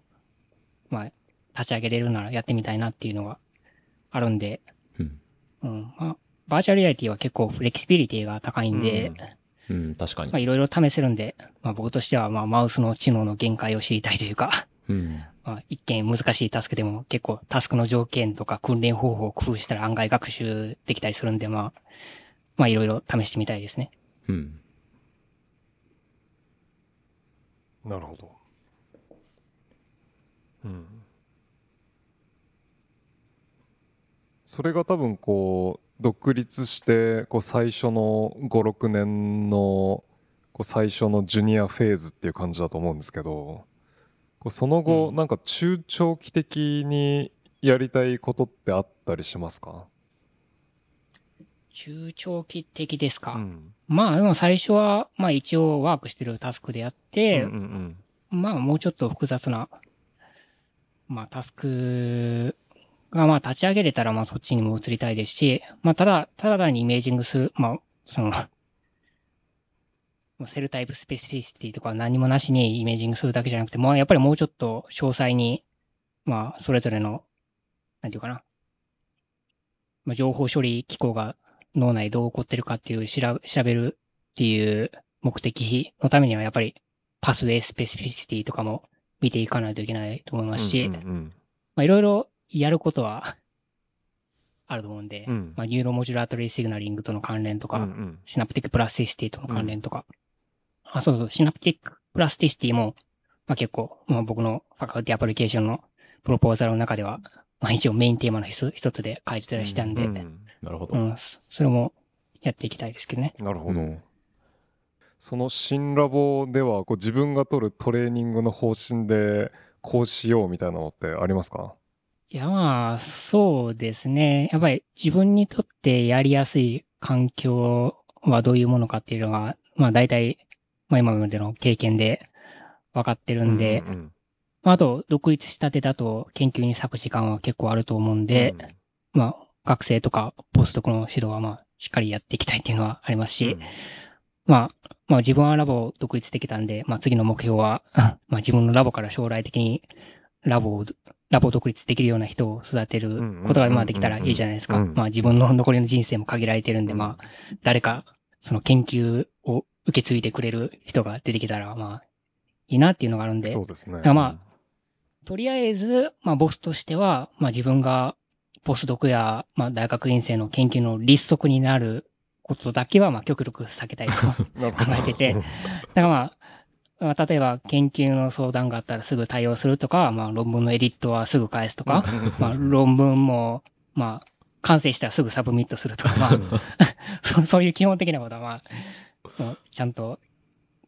やっていきたいと思いますし、まあ、まああと実験だけじゃなくて、まあデータ解析とかの指導もまあしっかりやっていきたいっていうのはありますかね。まあやっぱり実験とデータ解析の両立の仕方とかも結構コツがいると思いますし、うん。まあ、苦手な人ももちろんいると思うんで、まあ、僕自身もデータ解析は自分でも積極的にやると思うんで、うんうんうんまあ、苦手な人にはそういうサポートは十分できると思思いますし、うん。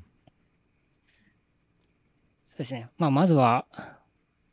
やる気のある人をリクルートして、で、まあ、なんとか、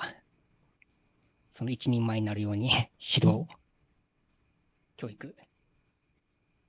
していかないといけないなっていうところですかね。うんなるほど。ありがとうございます。なんかこう、こういう、こういう人物像を求めてますみたいなのってありますか？こう、例えばバックグラウンドにこういうことができる人とか。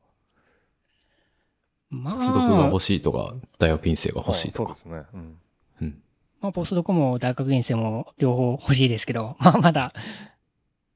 ゼロなんで、僕以外に、そのラボに。うん。まあ、大学院生の場合は、まあ、スクリプスの大学院に応募しないと、まあ、受け入れ、そう、応募して受からないと、まず、まあ、大学院生として受け入れられないっていうのがあるんで、うんうんうんまあ、ビジティングとかを除くと。で、まあ、スクリプスの大学院にアプライする場合は、まあでも、GRE はオプションなんで、えー、 TOEFL と推薦状と大学の成績だけでも一応 apply はできるんで、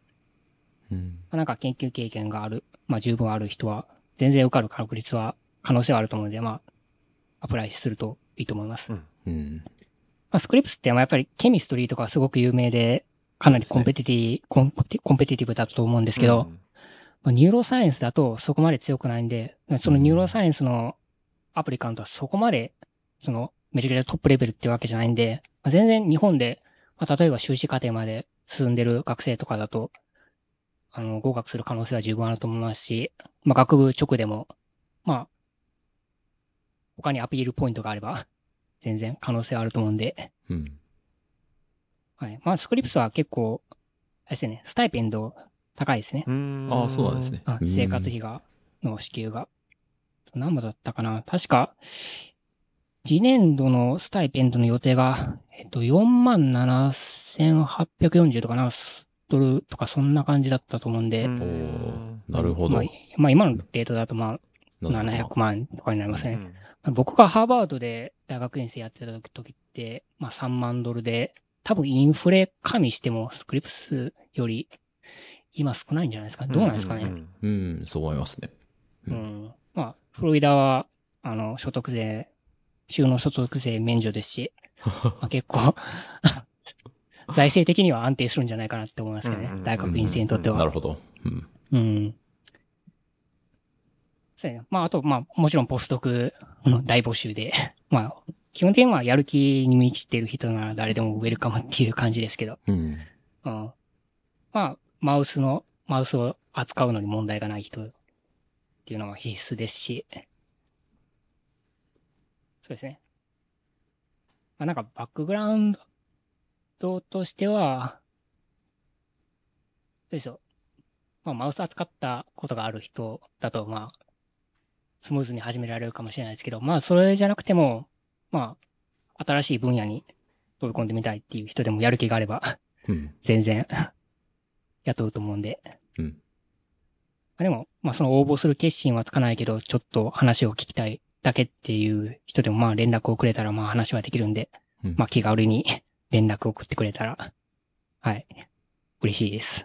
ありがとうございます。Gmail で、はい、メールを送ってくれたら大丈夫です。はい。まあ、番組ホームページにもリンクを貼っておきます。まあそういえば、な、えっ、と、話してなかったですけど、はい。あの、キャリアトランジショングラントのこととか結構興味ある人いますかね？おー、あの、サイ、サイ、サイモンズかなんかのやつでしたっけ？サイモンズとウォはいレン・アルパートから、まあ、もらってるんですけど、はい。うん。まあ、多分これは結構日本の方たちも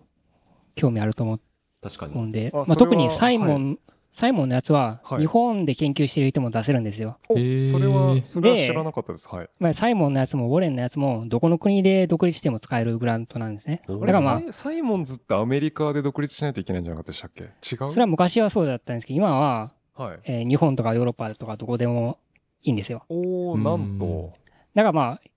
日本で研究してて日本で独立したい人が出すっていうのをできるんで、今は。あ、じゃあ普通に、普通にこう先駆け的な感じで取れちゃうわけですね。えー今の制度だと、それが可能なはずです。おーそれは知らなかった。あの、ぜひ、ぜひ、ぜひ語ってください。まあ、そうですね。まあだから、まあ、キャリアトランジショングラントとしては、まあ、二つ取ってて、まあ一つが、オーレン・アルパート・ファンデーションが出してる、まあこれは、ポスドク期間中と、まあ独立した後、まあどっちでも使えるグラントなんですけど、うんうんうんまあね、年間、えー、何ぼだったっけ？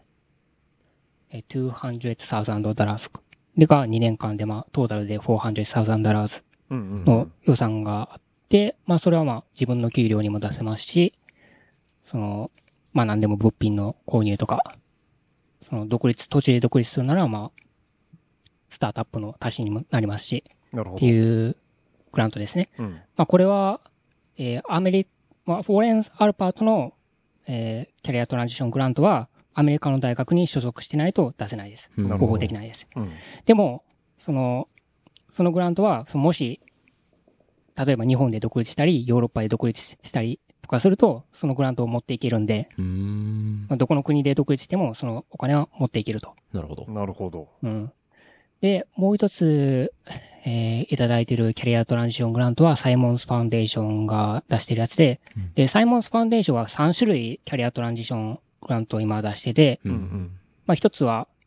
えー僕が取った autism の grant で、もう一つは、えー systems neuroscience とか computational neuroscience を対象にしたやつで、うん。うん。で、もう一つが aging とプラスティシティだったかなうん。だったと思うんですけど、まあ、この3種類のキャリアトランジショングラントがあって、うん。で、そのうちのオーティズムのキャリアトランジショングラントに関しては誰でも応募できる。なるほど。部門によって違うんですね、それも。その部門によって違うんです。その残りの2つは、えーちょっと、んあの、制限があって、うん。そのマイノリティの人か人種的マイノリティか、あるいは女性か、うん。あるいはそのマイノリティカテゴリー、カテゴリーではなくても、確かなんか、親の学歴とかなんか年収とかで、なんかそういう、ファーストジェネレーションがマイノリティ扱いされるってやつそうです。、なんかそんなルールがあったと思う。う。うんん。ルールがあって、まあ、オーティズムのやつに関してはなんかそういう制限がなくて誰でも出せるっていう感じですね。で、まあ、今年制度が変わって、今年かな、僕が出した時から制度が変わって、あそのアメリカ国外からでも出せるようになったのかな？だからまあ僕の同期でも、そのヨーロッパの人で、えー、取れ、その、キャリアトランジショングラントサイモンスファンデーションから取れた人もいますし、うんうん。で、今年、確か今年がまあ一応もともと、まあどこの国でも使えるっていうことにはなってたみたいなんですけど、まあ公にはしてなかったみたいで、で、まあ一応、なんか今年なんか公にしたみたいですね。だからまあ、堂々と日本で独立する人はサイモンズ・クランファウンファンデーションからお金を取って、まあ日本で 独立できると。うん。なるほど。額としては、えっと、200,000ドラーズがまあ3年間なんで、まあトータル600,000。まあだから、先駆けとかより全然多いですし、まあ間接経費も含んでますけど、うん。まあドル建てですから。